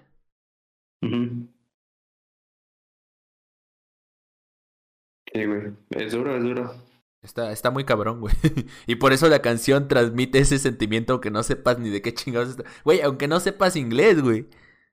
Ajá. Te transmite ese sentimiento musical, güey. eso, eso quiere decir que está muy, muy bien hecha, ¿no? O sea, tú, tú que le sabes a eso. La, la música es un lenguaje universal, güey. Poéticamente hablando. Ahora, realmente, este güey era muy bueno escribiendo y componiendo. Su corazón en un lado y su cabeza en otro. Y la otra cabeza en otro lado, güey. Sí, güey. Entonces todo, todo fue su proceso de, de descubrimiento, güey. De descubrimiento que tardó tanto en hacerlo. Como muchas personas tardan en hacerlo. ya hablando en personas existentes. Porque pues esto no deja de ser un cuento musical, pero un cuento. Sí, sí, sí. Sin embargo, en la vida real pues pasa peor, ¿no? Hay personas que nunca nunca descubren lo que quieren o nunca descubren cómo son o nunca y es, o sea, es triste y es un poquito oscuro si te pones a pensarlo. Porque pues verga, muchas personas se quedan estancadas en ese barco, se quedan hundiéndose como Estela o se quedan en el vacío como este güey. Y nunca llegan a, a descubrir lo que lo que querían. O sea, este güey al final lo descubrió. Pero pues fue demasiado tarde, ¿no? Sí, sí, sí. Que bueno, igual, o sea, no quita que sea como aprendizajes para futuras relaciones, pero... Exactamente. Sí. Cuando, lo realizas, pues es cagado, güey. Sí. Y de hecho, esto... Esto está, está chido de platicar. Porque... O sea, pinche todo viaje de descubrimiento que vamos a hacer surge por algún problema personal en nuestra vida. Llámese problema familiar, problema de relación, problema contigo mismo incluso cuando sientes que no avanzas, güey. De ¿cómo se llama? De autorrealización. O un problema muy X, güey. Pero te lleva a un viaje de, de indagar en ti mismo, güey. ¿Qué, ¿Qué quieres, güey? ¿De dónde vienes? ¿A dónde vas? Sí, de, buscar nuevas alternativas y de ir como resignificando pues tus viejas, viejas costumbres o viejos pensamientos, güey. O sea, sí es a final de cuentas un autodescubrimiento. un viaje de descubrimiento. Y precisamente yo, yo quería hacer este... Bueno, al final decidí que el tema fuese así. Porque pues para mí todos estos 22 años, güey. Bueno, ya 23. Pero desde que empecé los 22 años hasta ahorita, todo mi 2022 ha sido un viaje de descubrimiento muy cabrón, muy chido. Es como que siento que estoy en la etapa en la que mejor me conozco a mí mismo, güey. Hasta ahora. Porque posiblemente después me conozca más. sí, sí, sí, tal cual. O uno igual va cambiando, güey. O sea, Sí, por, eso, por eso a raíz de mis 22 años dije, voy a hacer todo un proceso de entenderme a mí mismo. No, no surgió por ningún problema en específico. Surgió más que nada por, pues por entender por qué, por qué yo soy así. Y realmente es un ejercicio que yo recomiendo a todos, güey. A todos los que nos estén escuchando, o viendo, o sintiendo, o, o soñando. ¿Te imaginas que alguien esté soñando con nosotros, güey? Ojalá en un futuro, un saludo para el Paulino que está ahí arriba soñando.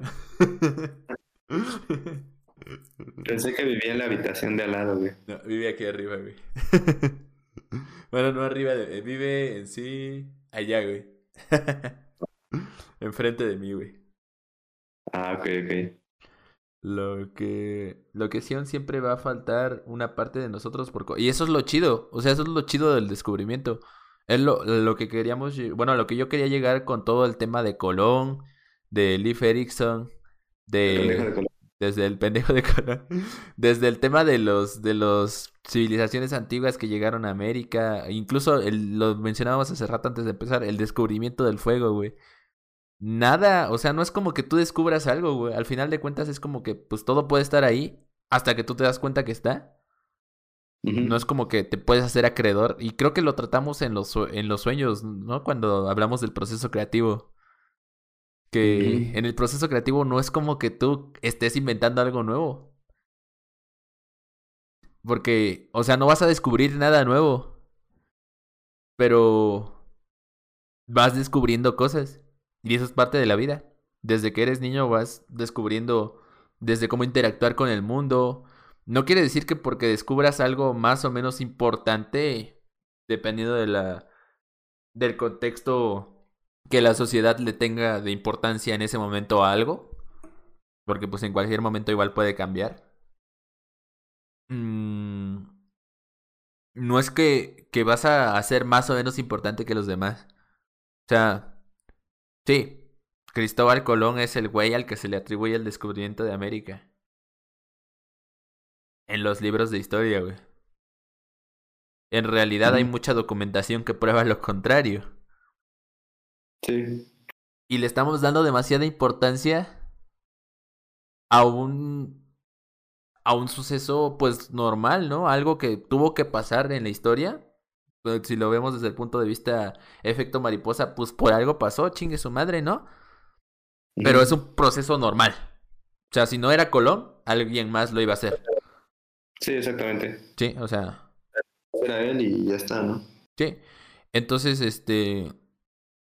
Pero todo el tiempo vamos como descubriendo ciertas cosas. Vamos descubriéndonos a nosotros. Vamos descubriendo cómo interactuamos con el mundo. Vamos descubriendo cómo esa interacción con el mundo, y lo hemos dicho en muchos tripulantes, podemos hacer que no nos afecte a nosotros. O sea, no nos afecte a nivel emocional o a nivel incluso físico, güey. O sea, es como que eh, sería ya como el, el, tema de lo que mencionábamos la vez pasada, ¿no? Como el, el, realmente tener el poder de controlar tu realidad es básicamente eso. ajá, tú tienes el poder de controlar tu realidad.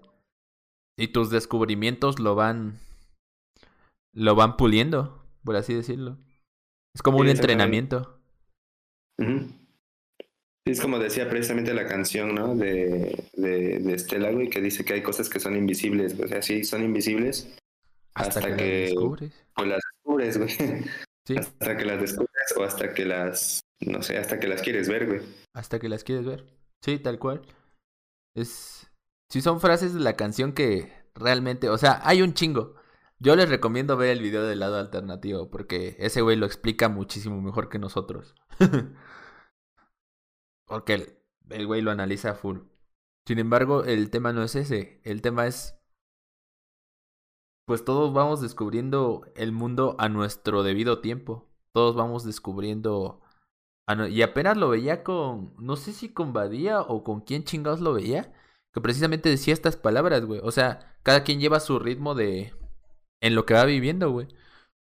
Y es totalmente cierto, güey. No, no tienes que descubrir, no tienes que descubrir todo el mundo en un día, güey. Porque si no, ¿qué sentido tendría tu vida, güey? No tienes que descubrirte ni siquiera. No creo que nadie llegue a descubrirse totalmente a sí mismo algún día de su vida. No creo que tengamos esa capacidad de almacenar información porque está súper cabrón. Poco a poco te vas dando cuenta de más cosas de ti mismo. Y para mí, este año 2022, bueno, yo este año lo cuento desde que cumplí 22 años hasta ahorita. Para mí ha sido todo eso, un proceso de autodescubrimiento y un proceso de, de ver qué pedo. No, ¿Lo voy a dejar de hacer? No, porque me gustó este ejercicio. Sin embargo, pues es como que gracias a eso, creo que me he vuelto una nueva persona. O yo lo quiero ver así. Igual y no, va, pero siento que me ha servido de algo. Sí, sí, sí. Sí, han sido, pues, no sé si este año, creo que para muchas personas, pues, un año de muchos cambios, ¿no? En general. Sí, pues por todo el tema estructura social post pandemia. Post pandemia, lo de la guerra igual que nos condicionó de cierta manera. sí. O sea, el simple hecho de que pues las cosas suban de precio, pues también influye mucho en tu vida, güey, en cómo ves las cosas, en qué haces para pues subsistir de mejor manera, güey. Entonces, entonces, pues yo creo que por eso, pues se notaron mucho estos, este tipo de cambios. Y a raíz de eso, pues salen estos ejercicios para pues poder eh, conectar con nuestro yo interior, güey. Y es lo chido, güey, que todo, o sea, todos somos un proceso constante de cambio. Por eso les decía, nunca te vas a llegar a conocer al 100%, güey. A, a, mí me pasó eh, precisamente cuando empezó lo de la pandemia a raíz de, y fíjate, no a raíz desde la pandemia, empecé un poquito antes, a raíz de, de, la, de una ruptura amorosa que tuve, güey. Rollo muy... Rollo Estela, ¿no? Rollo Estela, güey. Bueno, no tanto porque... Se despidieron, fue mm. como Estela, güey. Si no se despidieron, fue como... fue como Lee Con algunas similitudes, pero hasta cierto punto parecido, güey. Por eso ahorita que estabas como explicando la letra y todo, güey, como que conecté un poco. Pero bueno, mi punto era que, que mi viaje de autodescubrimiento empezó más o menos desde ahí. Luego la pandemia lo intensificó, güey. Porque a más tiempo, pues solo, entre comillas, que ni tan solo, porque pues con la familia y todo eso. Este, pues tenía uno más tiempo como de... ¿Qué edad tenías cuando empezó la pandemia, güey? ¿23? Tenía yo 22, güey. Verga. ¿22? ¿Tu viaje de descubrimiento igual empezó a los 22 años? Sí, güey, podría decirse también que sí. Eh, por eso pregunté, güey, porque se me hizo curioso. Sí, ándale, sí, precisamente cumplí 22, güey, noviembre de 2019. Y este, la pandemia empezó luego después, güey. O sea que a los dos meses, tres meses. Entonces, este, pues sí, básicamente así, así empezó ese pedo. Y te digo, o sea, yo siento que al, menos, en cuanto a las cosas que he aprendido durante la pandemia, sí me han elevado bastante ese rollo en la que actualmente puedo lidiar con cosas en las que en ese entonces no, no ni siquiera pensaría que podría, güey. O algo así, güey. O cosas a las que les, tenía como mucho miedo, güey, o mucho rechazo. Como que ahora digo, güey, pues al final de cuentas todo lo que te pasa es parte de tu vida y el, el hecho de asumir responsabilidades pues te hace como mejor persona, güey. Mejor persona en general. No nada más como que mejor persona en lo que la sociedad quiere que seas, sino mejor persona pues para ti mismo, güey. Es un proceso constante de descubrimiento. Gestionar varias cosas, güey. Entonces, eh, lo que se me hizo cagado es que apenas me salió una infografía en Pictoline, de esas que salen en Twitter, que dice que hay estudios en los que las personas, todas las personas son, es como un antes y un después de lo de la pandemia, güey.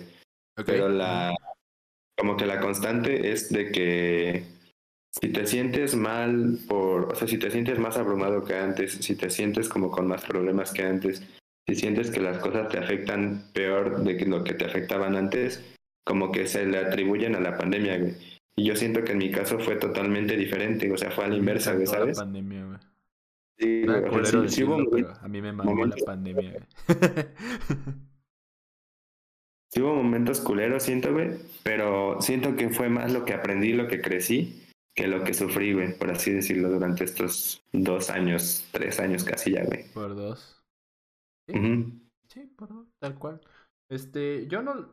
Es que, bueno, ya entrando en terrenos mágicos, eh, de hecho lo voy a relacionar un poquito con la pregunta que te hice, güey. Porque según el Paulino, güey, Fuentes el Paulino, no me crean, pero el proceso de cumplir 22 a 23 años es como que la última etapa en la que sientes que todavía tu vida depende de alguien más. A cuando ya de plano empiezas a depender de ti mismo, ¿no? Como que ya tu proceso de conversión a un adulto como tal, que empieza desde los 18 años hasta los 22 según el Paulino, ¿no? Sí. Según lo que me comentó este güey. Entonces, él tiene una canción llamada 23 que habla de esto. Mm, de que, pues es el cambio, ¿no? Y, y, todo lo que hagas antes de los 22 años te va a ayudar para, pues, tu futuro mm, general. Entonces, y hablando en terrenos mágicos y todo ese pedo, se me hace curioso porque él también me dijo que tuvo como un viaje antes de cumplir 23 años, güey. Y que culminó ahí. Y, y pues ahorita igual se me hizo curioso que tú lo dijiste, güey. O sea, no, no iba a meter esto en el podcast ni de pedo, güey, porque no, no lo pensaba llevar a cabo, pero qué, cagado que, que tú también, güey. Y, y creo que con muchas personas que he platicado les pasa eso, güey. Sí, güey. Sí, los 22 tienen algo. Bueno, la, la, transición de 22 a 23 tiene... Tiene algo, güey. Y... Pues bueno, también hablando un poquito en, en terrenos mágicos, ahorita...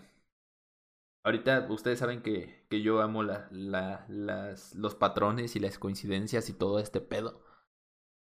Por eso me mama resolver crucigramas y resolver este cosas que son para los ¿Cómo se llaman? Para los niños nerds. Por eso mi, uno de mis favoritos es SK es Zodiac, güey, por todo, todo el misterio que lo envuelve. Que de hecho lo vamos a hablar. Va a haber un capítulo donde vamos a hablar de precisamente nuestra adicción al misterio. De SKs. Y no, de nuestra adicción a, al resolver este lo que decía hace rato de los detectives y todo eso. Y en ese capítulo vamos a hablar del Zodiac un poquito. Ok. Pero en este afán de encontrar patrones en todo y buscarlos en todo, ustedes lo han visto cuando juego gameplays, que siempre ando buscando patrones. Eh, encontré que en mi vida se repite un cierto patrón, a lo cual empecé a llamar la regla de tres. En ese entonces yo no practicaba magia, yo empecé a practicar magia en los 22 años. Ah, de hecho, en enero fue cuando empecé. Entonces, pues llevo relativamente poco, ¿no? ¿no? No puedo hablar tanto de la magia. Pero yo encontré ese patrón que se llama la regla de tres. Le puse así porque cada tres años sentía que el año se podía como repetir. Como esta idea de que la vida es cíclica y, y que lo que vives lo vuelves a vivir, pero pues con otra perspectiva y con otra perspectiva y con otra perspectiva conforme vas avanzando. Es una idea pendeja, güey, pero es parte de una teoría por ahí medio rara que tengo. Entonces la regla de tres es esto. Cada tres años en mi vida, 2016, 2019, 2000 chupas, 2010 y 2019 fue el último chido, de hecho, para mí. Y 2022. No es como tal, no empiezo a contar el año desde que empieza, sino desde que yo cumplo años hasta mi siguiente cumpleaños. Para mí ese año es un pinche mundo de posibilidades super chidas, en el cual yo cada cosa que digo y cada cosa que hago como que como que quiero empieza a pasar, ¿sabes? Un ejemplo rápido. Yo antes de de ahorita que tuve como tres semanas de vacaciones forzadas, dije, verga, ojalá tuviéramos vacaciones pronto, güey. Y madres, güey, que tiembla, güey, y mi escuela se cuartea, güey, y nos dan tres semanas de inactividad, güey. Y justamente el miércoles pasado íbamos a regresar. Y dije, ojalá y, se alarguen otro poquito, ¿no? Porque pues teníamos ahí un tema personal. Mm, entonces, pues estábamos con nuestra familia y yo dije, pues ojalá se alargue otro poquito. Ah, y Resultó que hubo paro de 48 horas, entonces ni miércoles ni jueves tuve clases y yo los viernes de por sí no tengo clases. Entonces no fue hasta el lunes que recién regresé a la escuela después de tres semanas sin clases.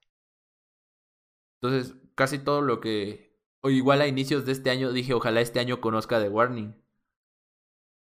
Porque surgió lo del, lo del video del año pasado que, que me cayó un montón de hate por no, no, por hablar de ellas, ¿no? Por comentar un video y pues por decir cosas que a su fandom no le gustó. Dije, ojalá conozca The Warning para pues al menos decir que yo sí las conocí y ellos que la critican, pues no, ¿no?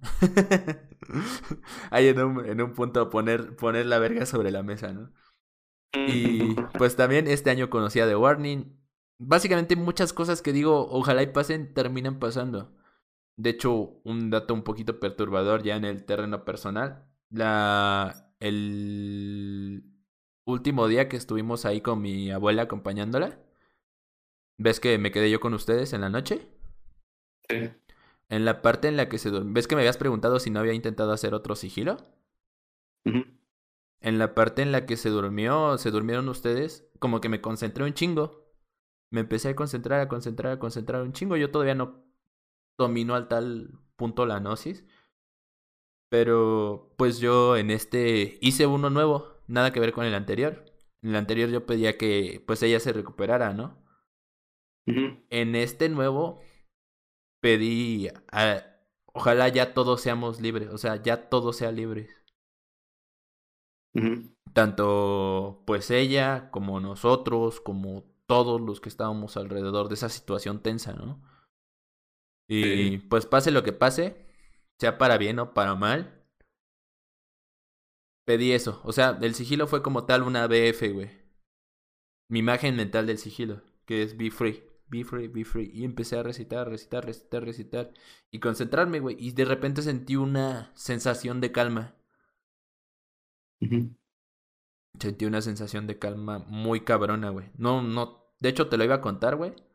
No te lo dije en ese entonces. Porque ya el otro día, pues creo que fue cuando tú te retachaste, güey. Sí. Bueno, eh, ese día que amaneció precisamente. Ajá, ese día.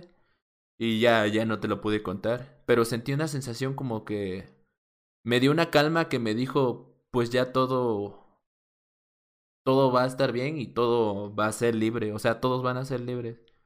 Principalmente, pues ella iba a ser libre.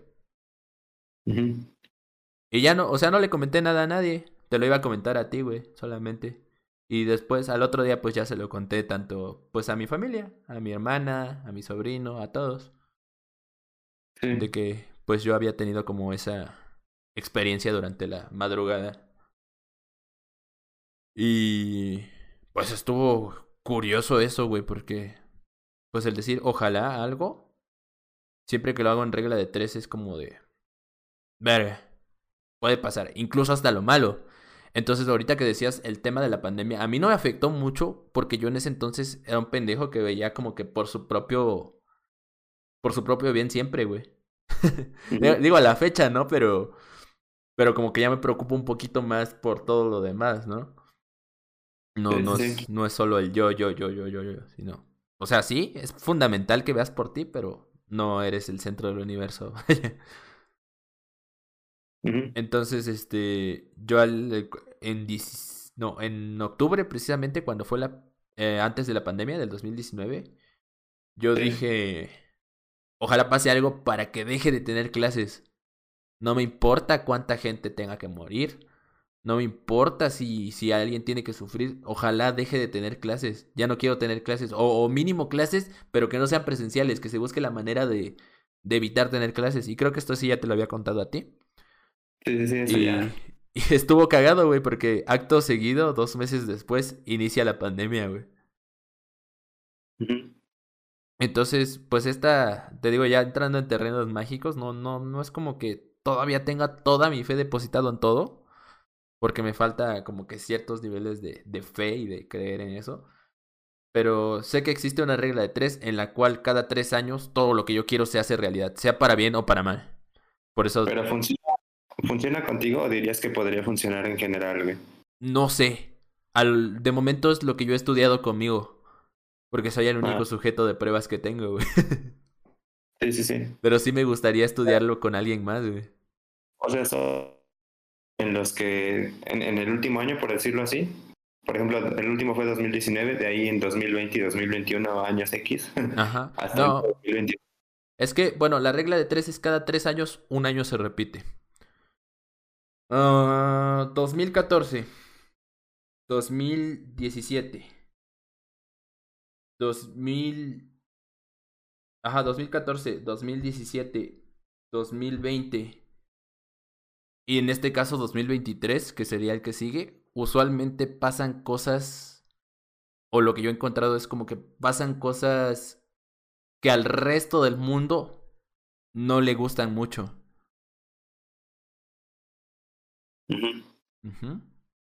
el ejemplo más reciente, 2020, la pandemia. Sí. Ajá. Sin embargo, no puede que afecte tanto a niveles personales. 2000 10, 2015 2018 2021 y 2000 este el siguiente sería 2024 2024 sí no sé si llega a pasar en el 2024, pero usualmente me pasan como que muchas cosas ojetes a mí en mi vida. Un ejemplo más reciente. Bueno, no, el, el menos. El del 2018. Falleció el miau. 2015. Estuve medio año encerrado por la lesión de la columna. 2021 me empezó a ir de la verga con el pinche tema de la escuela, güey. En general. O sea, como que era, fue el momento, de hecho 2021, y creo que esto lo conté en el, en el especial de tripulantes que hicimos allá en la casa, fue la segunda vez después de lo del miau que yo tuve ciertas ideas como de acabar con mi vida, güey. Como de mandar todo a la verga. Porque sí, como que se me pasaron a acumular los problemas. Espero 2024 no se cumpla esta regla del 3 al 100 porque es lo, lo que más me caga de la regla del 3. Ya más o menos lo entendí. Es un año, eh, por decirlo así, cosas que no le gustan a los demás o que afectan a los demás. Sin embargo, no afecta tanto a todos en un contexto personal, sino afecta como a nivel global, general. Ah, ok, ok. El segundo sería cosas que te afectan como a ti. Y el tercero sería cosas que te salen bien a ti, ¿no? Cosa, ajá, que todo lo que yo quiero se cumple. Como si fuera un año de magia, güey. Y es curioso porque, pues, este año fue cuando aprendí magia. Entonces, este, esa es mi regla de tres, güey. Es el patrón que yo he encontrado en mi vida, güey. Y desde los, desde el 2009 hasta acá, se ha cumplido bien. Así. Antes de eso, no sé. No, no recuerdo lo suficiente. Sí. Por eso... decir que ya vaya a repetir siempre, pero has encontrado ese patrón, ¿no? Y más o menos Ajá. Sí, sí, sí, es un patrón. Es curioso que se repite. No, no creo que se cumpla al pie de la ley. O espero que no, porque te digo, también tiene cosas culeras. No es como que todo sea chido. Pero, pues sí. Y curiosamente, en este año que ha sido de, pues, ese de irme descubriendo, güey. Ah, es lo que te iba a decir. O sea, yo en el 2019 pedí algo como la pandemia. Entonces a mí no me afectó tanto la pandemia cuando llegó en 2020. Sin embargo, un año después, en 2021, yo empecé a tener un chingo de broncas. Chingo, chingo, chingo de broncas. Y ahí fue cuando de plano dije a la verga todo. De, de hecho, lo que me salvó de valer verga fue que empecé en Twitch, güey. Sí, sí, sí. Y después de Twitch, fue cuando dije, ¿por qué quería acabar con mi vida? Ya ni me acuerdo, güey. Ya fue como que se me acumuló todo en ese momento. Hay sensaciones de abrumación que de repente dices, verga, güey. No sé cómo gestionar. Y de ahí para acá dije, quiero saber qué pedo conmigo. Y fue como, pues primero empecé a analizar todo lo que fui, ¿no? Todo lo que he sido, lo que fui durante mi vida. O sea, en Twitter el año pasado hice una, una pequeña dinámica de cada día ir poniéndome un nombre de todo lo que había sido hasta el día de mi cumpleaños. ¿Ves que en Twitter estoy como tu Dios?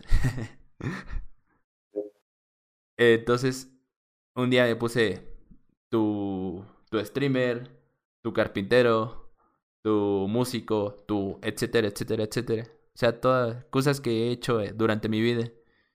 Y platicar un poquito anécdotas de cómo había sido, ¿no? Y durante ese tiempo, hasta cumplir 22, dije, pues voy a ver todo lo que he hecho hasta ahorita en mi vida. Y qué, qué de eso está mal y qué de eso está bien. Y me sentí un poco vacío en el tema. De hecho, a la fecha lo sigo sintiendo ahorita que estaba organizando mi evento para mi cumpleaños porque pues siento que en el tema social sí ando muy de la verga. de no ser por Twitch en el tema social sí ando muy de la verga. Bueno, aquí no tanto, ¿eh? Aquí en Ciudad de México como que ha sido mi resguardo igual. Pero, pues sí me sentí un poco culero de darme cuenta de que, pues no he aprovechado bien socialmente mi vida, socialmente hablando. Pero pues ya pasó, o sea, no es como que lo pueda cambiar. Y después de eso, de que cumplí 22 años para acá, fue descubrir ahora qué es lo que soy. O sea, ya no, ya sé cómo llegué hasta acá. Ya entendí todo lo que me llevó hasta acá. Ya sé por qué ahora estoy aquí. Ahora qué es lo que soy. Y cada día, del, cada día desde que cumplí 22 años me empecé a preguntar, ¿quién soy? ¿Quién soy? ¿Quién soy? ¿Quién soy? ¿Quién soy? ¿Quién soy? Después empecé a, empezar, empecé en lo de la magia, caos, y empecé a, entender de que, pues verga, igual y no ando tan equivocado, ¿no? y, buscar un poquito el tener esa fe, porque realmente, te digo, me cuesta tener fe. Es lo que más cuesta que... Sí. Pero pues igual y no, no está de más buscarla, ¿no? Ahora, a la fecha sigo buscando quién soy. Sin embargo, ahora también puedo buscar para dónde voy. Y es todo parte de ese viaje de autodescubrimiento, de ese proceso de descubrimiento.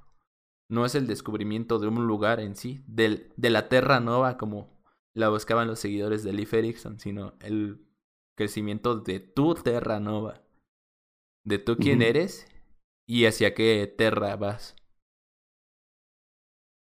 Sin embargo, si encuentran una isla de viñedos, ahí invítennos.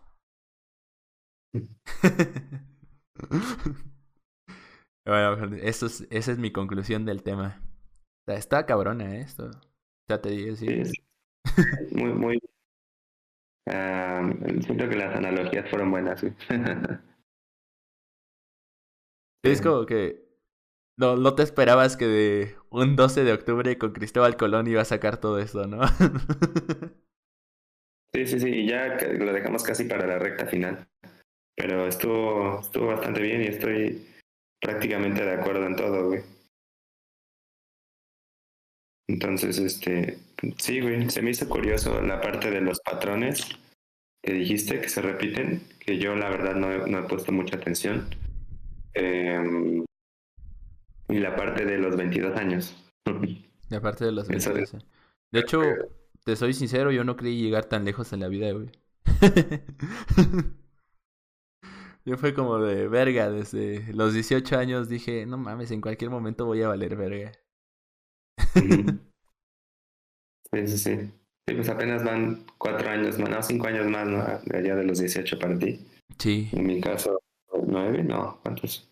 Siete, ¿no? Seis. Siete casi. Ajá. Casi siete. Pero sí, güey, yo ah, siento que desde que empecé a trabajar eh, seguido, como que estoy en un estado, no, no estoy inconforme, güey. Estoy como que... Como si estuviera en un limbo, güey. ¿Sabes? O sea, no me siento mal, de hecho me gusta, güey. O sea, me gusta como que... Estás en el barco. O la sencillez de muchas cosas, güey. O como que el tener mi rutina y, y, hacerla, güey. Me agrada. Pero es como que... Eh, como un punto en el que no me quiero complicar mucho, güey. O sea, como... Estás en el barco, en agua templada, calmada. Sin embargo, sientes que estás pues dando vueltas ahí sobre esa agua templada, ¿no? Como que no tengo ganas de buscar otras cosas. De salir de ahí. No tienes ganas de descubrir Groenlandia, güey. no, no, no, tengo ganas como de hacerlo, güey. Pero. Como que prefieres salvar náufragos ahí. pues a 30 cabrones, güey. Ah, güey, pero más o menos así. Sí, entiendo, sí, entiendo. El... Estoy como en un stand-by, ¿sabes? sí, como que medio vacío, pero no vacío culero, sino vacío, vacío. ¿Sí, vacío, no? vacío. Sí, ya trato. Igual, o sea, ese es otro tema aparte, güey. Como que ya trato de no darle tanto connotaciones de que estoy bien, estoy mal, esto es bueno, esto es malo. Me pasó algo bueno, me pasó algo malo, güey. O sea, me pasó lo que me pasó, güey, y ya, y ya está, güey. Como dice Niga, lo que pasó, pasó entre tú y yo, ¿no? Sí, güey. creo que era aquí, pero sí, güey. Mm, sí, así, así es básicamente. Igual siento que el estoicismo me ha ayudado mucho, güey. ¿El qué, perdón? El, estoicismo, la, la corriente filosófica está buena. Sí, está, está, muy buena. Siento que es de las más funcionales. Sí. Entonces, está chido. Creo que en esta vida creer en lo que sea siempre y cuando sientas que eso te ayuda para tu vida. Y es algo de lo que he aprendido en esto, en este proceso. Es de creas en lo que creas, siempre y cuando sientas que eso te ayuda, sigue adelante con ello. Sigue, o sea, por más que alguien te diga que esa teoría o esa creencia tuya esté equivocada, sigue adelante con ello. ¿Por qué? Porque en tu universo eso te funciona, güey. Y está chido. De hecho, en esto, en este año fue cuando desarrollé la teoría Juanchesca y. Verga, me ha ayudado a entender un chingo de cosas que antes criticaba, güey. Como que ser un poco más abierto en ese aspecto, ¿sabes? Sí, sí, sí. De, hecho, yo, gran parte de la visión que tengo ahora es este. igual se basa un poco, tiene sus fundamentos en lo que alguna vez hablamos de que cada quien vive o, experimenta su universo a su manera, güey. O sea, cada quien controla su universo, por así decirlo. Entonces, este, pues sí, de hecho hace, hace no mucho, hace como dos, tres meses, hubo así un evento medio, no feo, o sea, un, evento en mi vida que simplemente, de hecho fue muy simple, güey, estando simplemente entrenando, güey, este, en el gym, güey. Yo pensaba, o sea, yo tenía la idea de que entrenaba duro, güey. O sea, o de que me, iba y me cansaba en los entrenamientos y de que estaba haciendo como lo suficiente, güey. Pues de que, estás haciendo, sí, lo suficiente. Exacto. Ajá. Ya, pues estoy haciendo, lo estoy haciendo bien, estoy haciendo lo suficiente. Y en eso me empezó a entrenar otro güey que incluso es más chico que yo, tiene 20 años. Y este... Se llama Javi, ¿no? Pues básicamente me rompió los límites, o sea, yo sacaba, por ponerte un ejemplo muy banal, ¿no? De tantas repeticiones con una mancuerna de 30 kilos, por así decirlo para remo, para espalda, Entonces yo pensaba que mi límite eran seis, güey. Digo, no, pues mi límite son seis, güey. Hago seis. Y ni siquiera como que me pasaba la idea por la mente de que, ah, pues a lo mejor puedo hacer ocho, a lo mejor puedo hacer diez, güey. Digo, no, pues hago seis y algún día la voy a sentir más ligera. Y cuando la sienta más ligera, pues voy a hacer ocho o voy a hacer diez, güey. Sí, pues Entonces este güey me preguntó, ¿cuánto sacas? Le dije, seis. Y me dijo, sácate doce. Y dije, verga, o sea, yo lo pensé, dije, chale, no, no, lo, no creo poder hacerlo. Pero igual por, por tener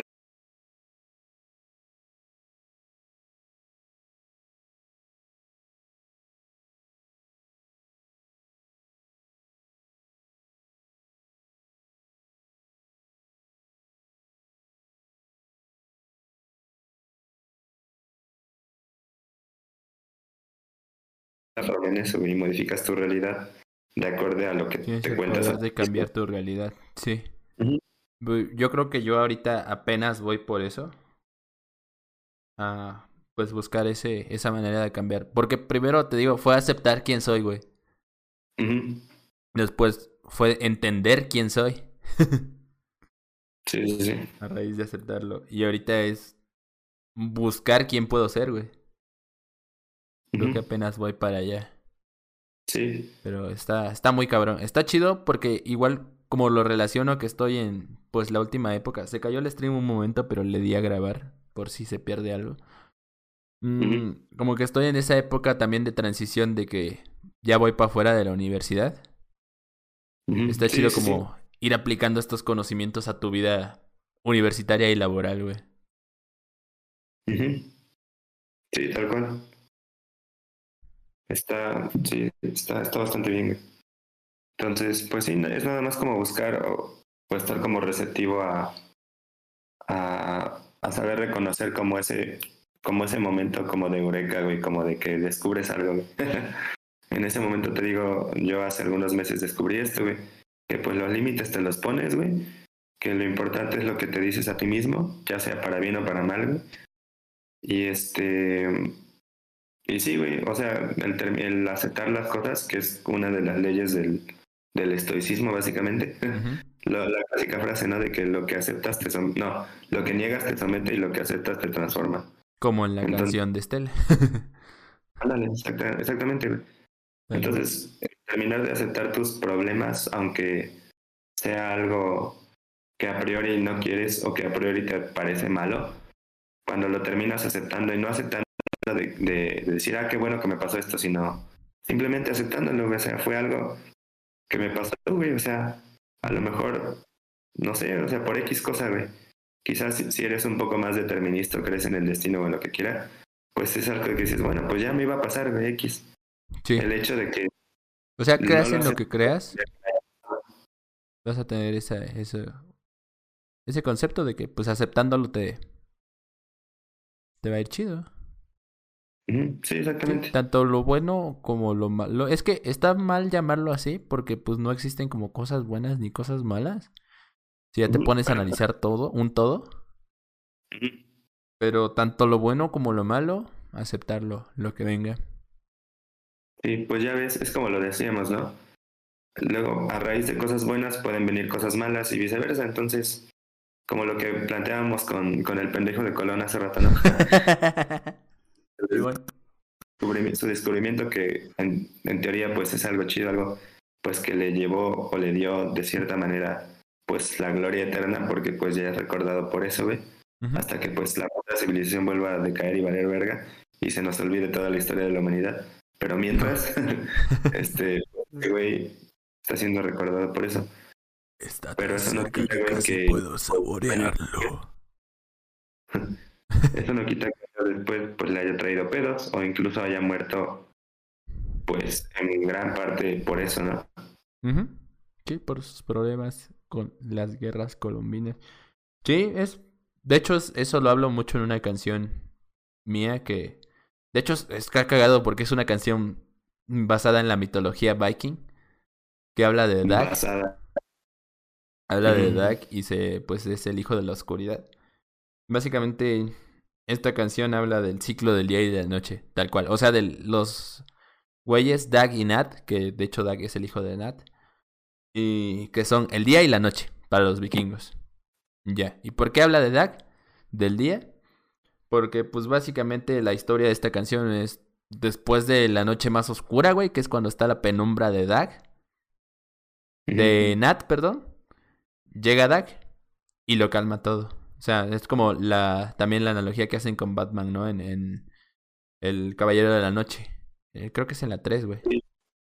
¿Soy yo? No sé. Este juego, no eh, sé. Este juego de las dualidades, ¿no? De las dualidades, tal cual. Sí, es, o sea... Ves que en Batman dicen la, noche está más oscura, la noche es más oscura antes del amanecer, pero pues tranquilo, ya está por amanecer. Es eso, güey. En el stream sí se está escuchando, Wicho. Pero. pero en la noche es más oscura entre las 12 y las 3 de la mañana, güey, pero, pero bueno. Físicamente hablando, sí. Sin embargo, el momento más frío de la noche es antes de amanecer. No sé si te has dado cuenta. ¿Por qué? Eh, ¿Quién puta sabe, güey? Pues, o sea, no lo he experimentado no soy un experto en amanecer y noches. soy un poco más diurno. De, unos momentos para acá. Pero, um, pero tiene, Ah, se me está trabando mucho la conexión de Discord, creo. No sé si tú me estás escuchando bien. Pero sí, este, me aparece en la Ah, es que, bueno, no sé si tú me estás escuchando bien o igual a Cortes, porque yo te estoy escuchando a Cortes, güey. Yo te estoy escuchando bien, güey. Ok, verga, entonces sí puede que sea un tema de tu conexión, ¿crees? Puede ser, güey, pero normalmente está bien, güey, o sea, no tuvimos problemas. Eh, es porque la noche se está haciendo más oscura. Me parece. bueno, pero. el sí. Para que no haya,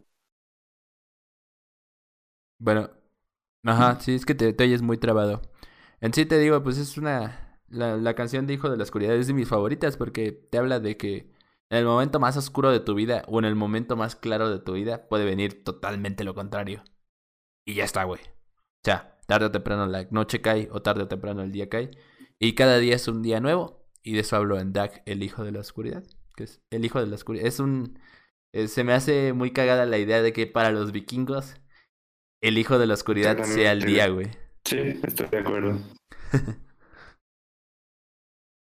Entonces, este. Pues bueno, yo no sé. Bueno, ya no. Sí, güey. Podría seguir aportando al tema, pero creo que ya nos estamos extendiendo algo. Entonces, no sé si por aquí lo quieras dejar.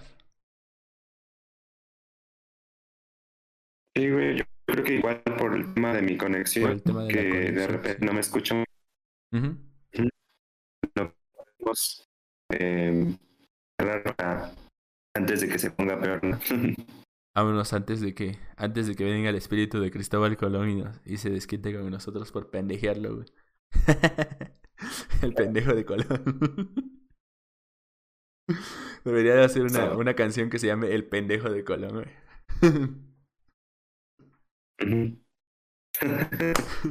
Pero bueno, banda, si quieren, creo que ya solo queda Wicho comentando. No sé si hay alguien más.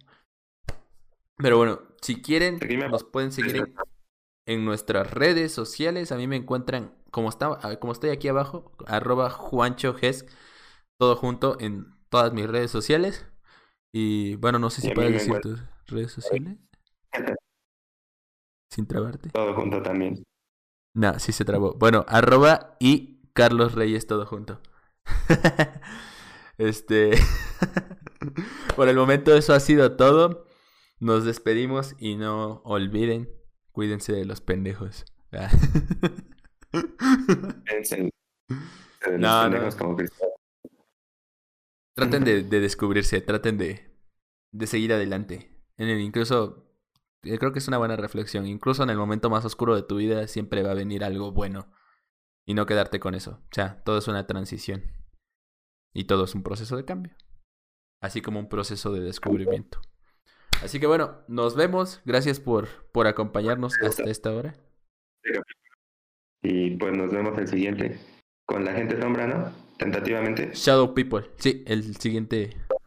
Vamos a hablar de la Shadow People para meternos en terrenos más oscuros. Como el culo del de- pendejo de Colón. Ya me voy a maltripear ahí a las 3 de la mañana también. Entonces, vale. Besobres. Ok. Vámonos al otro. vámonos que pendejo aquí de están Colón. tan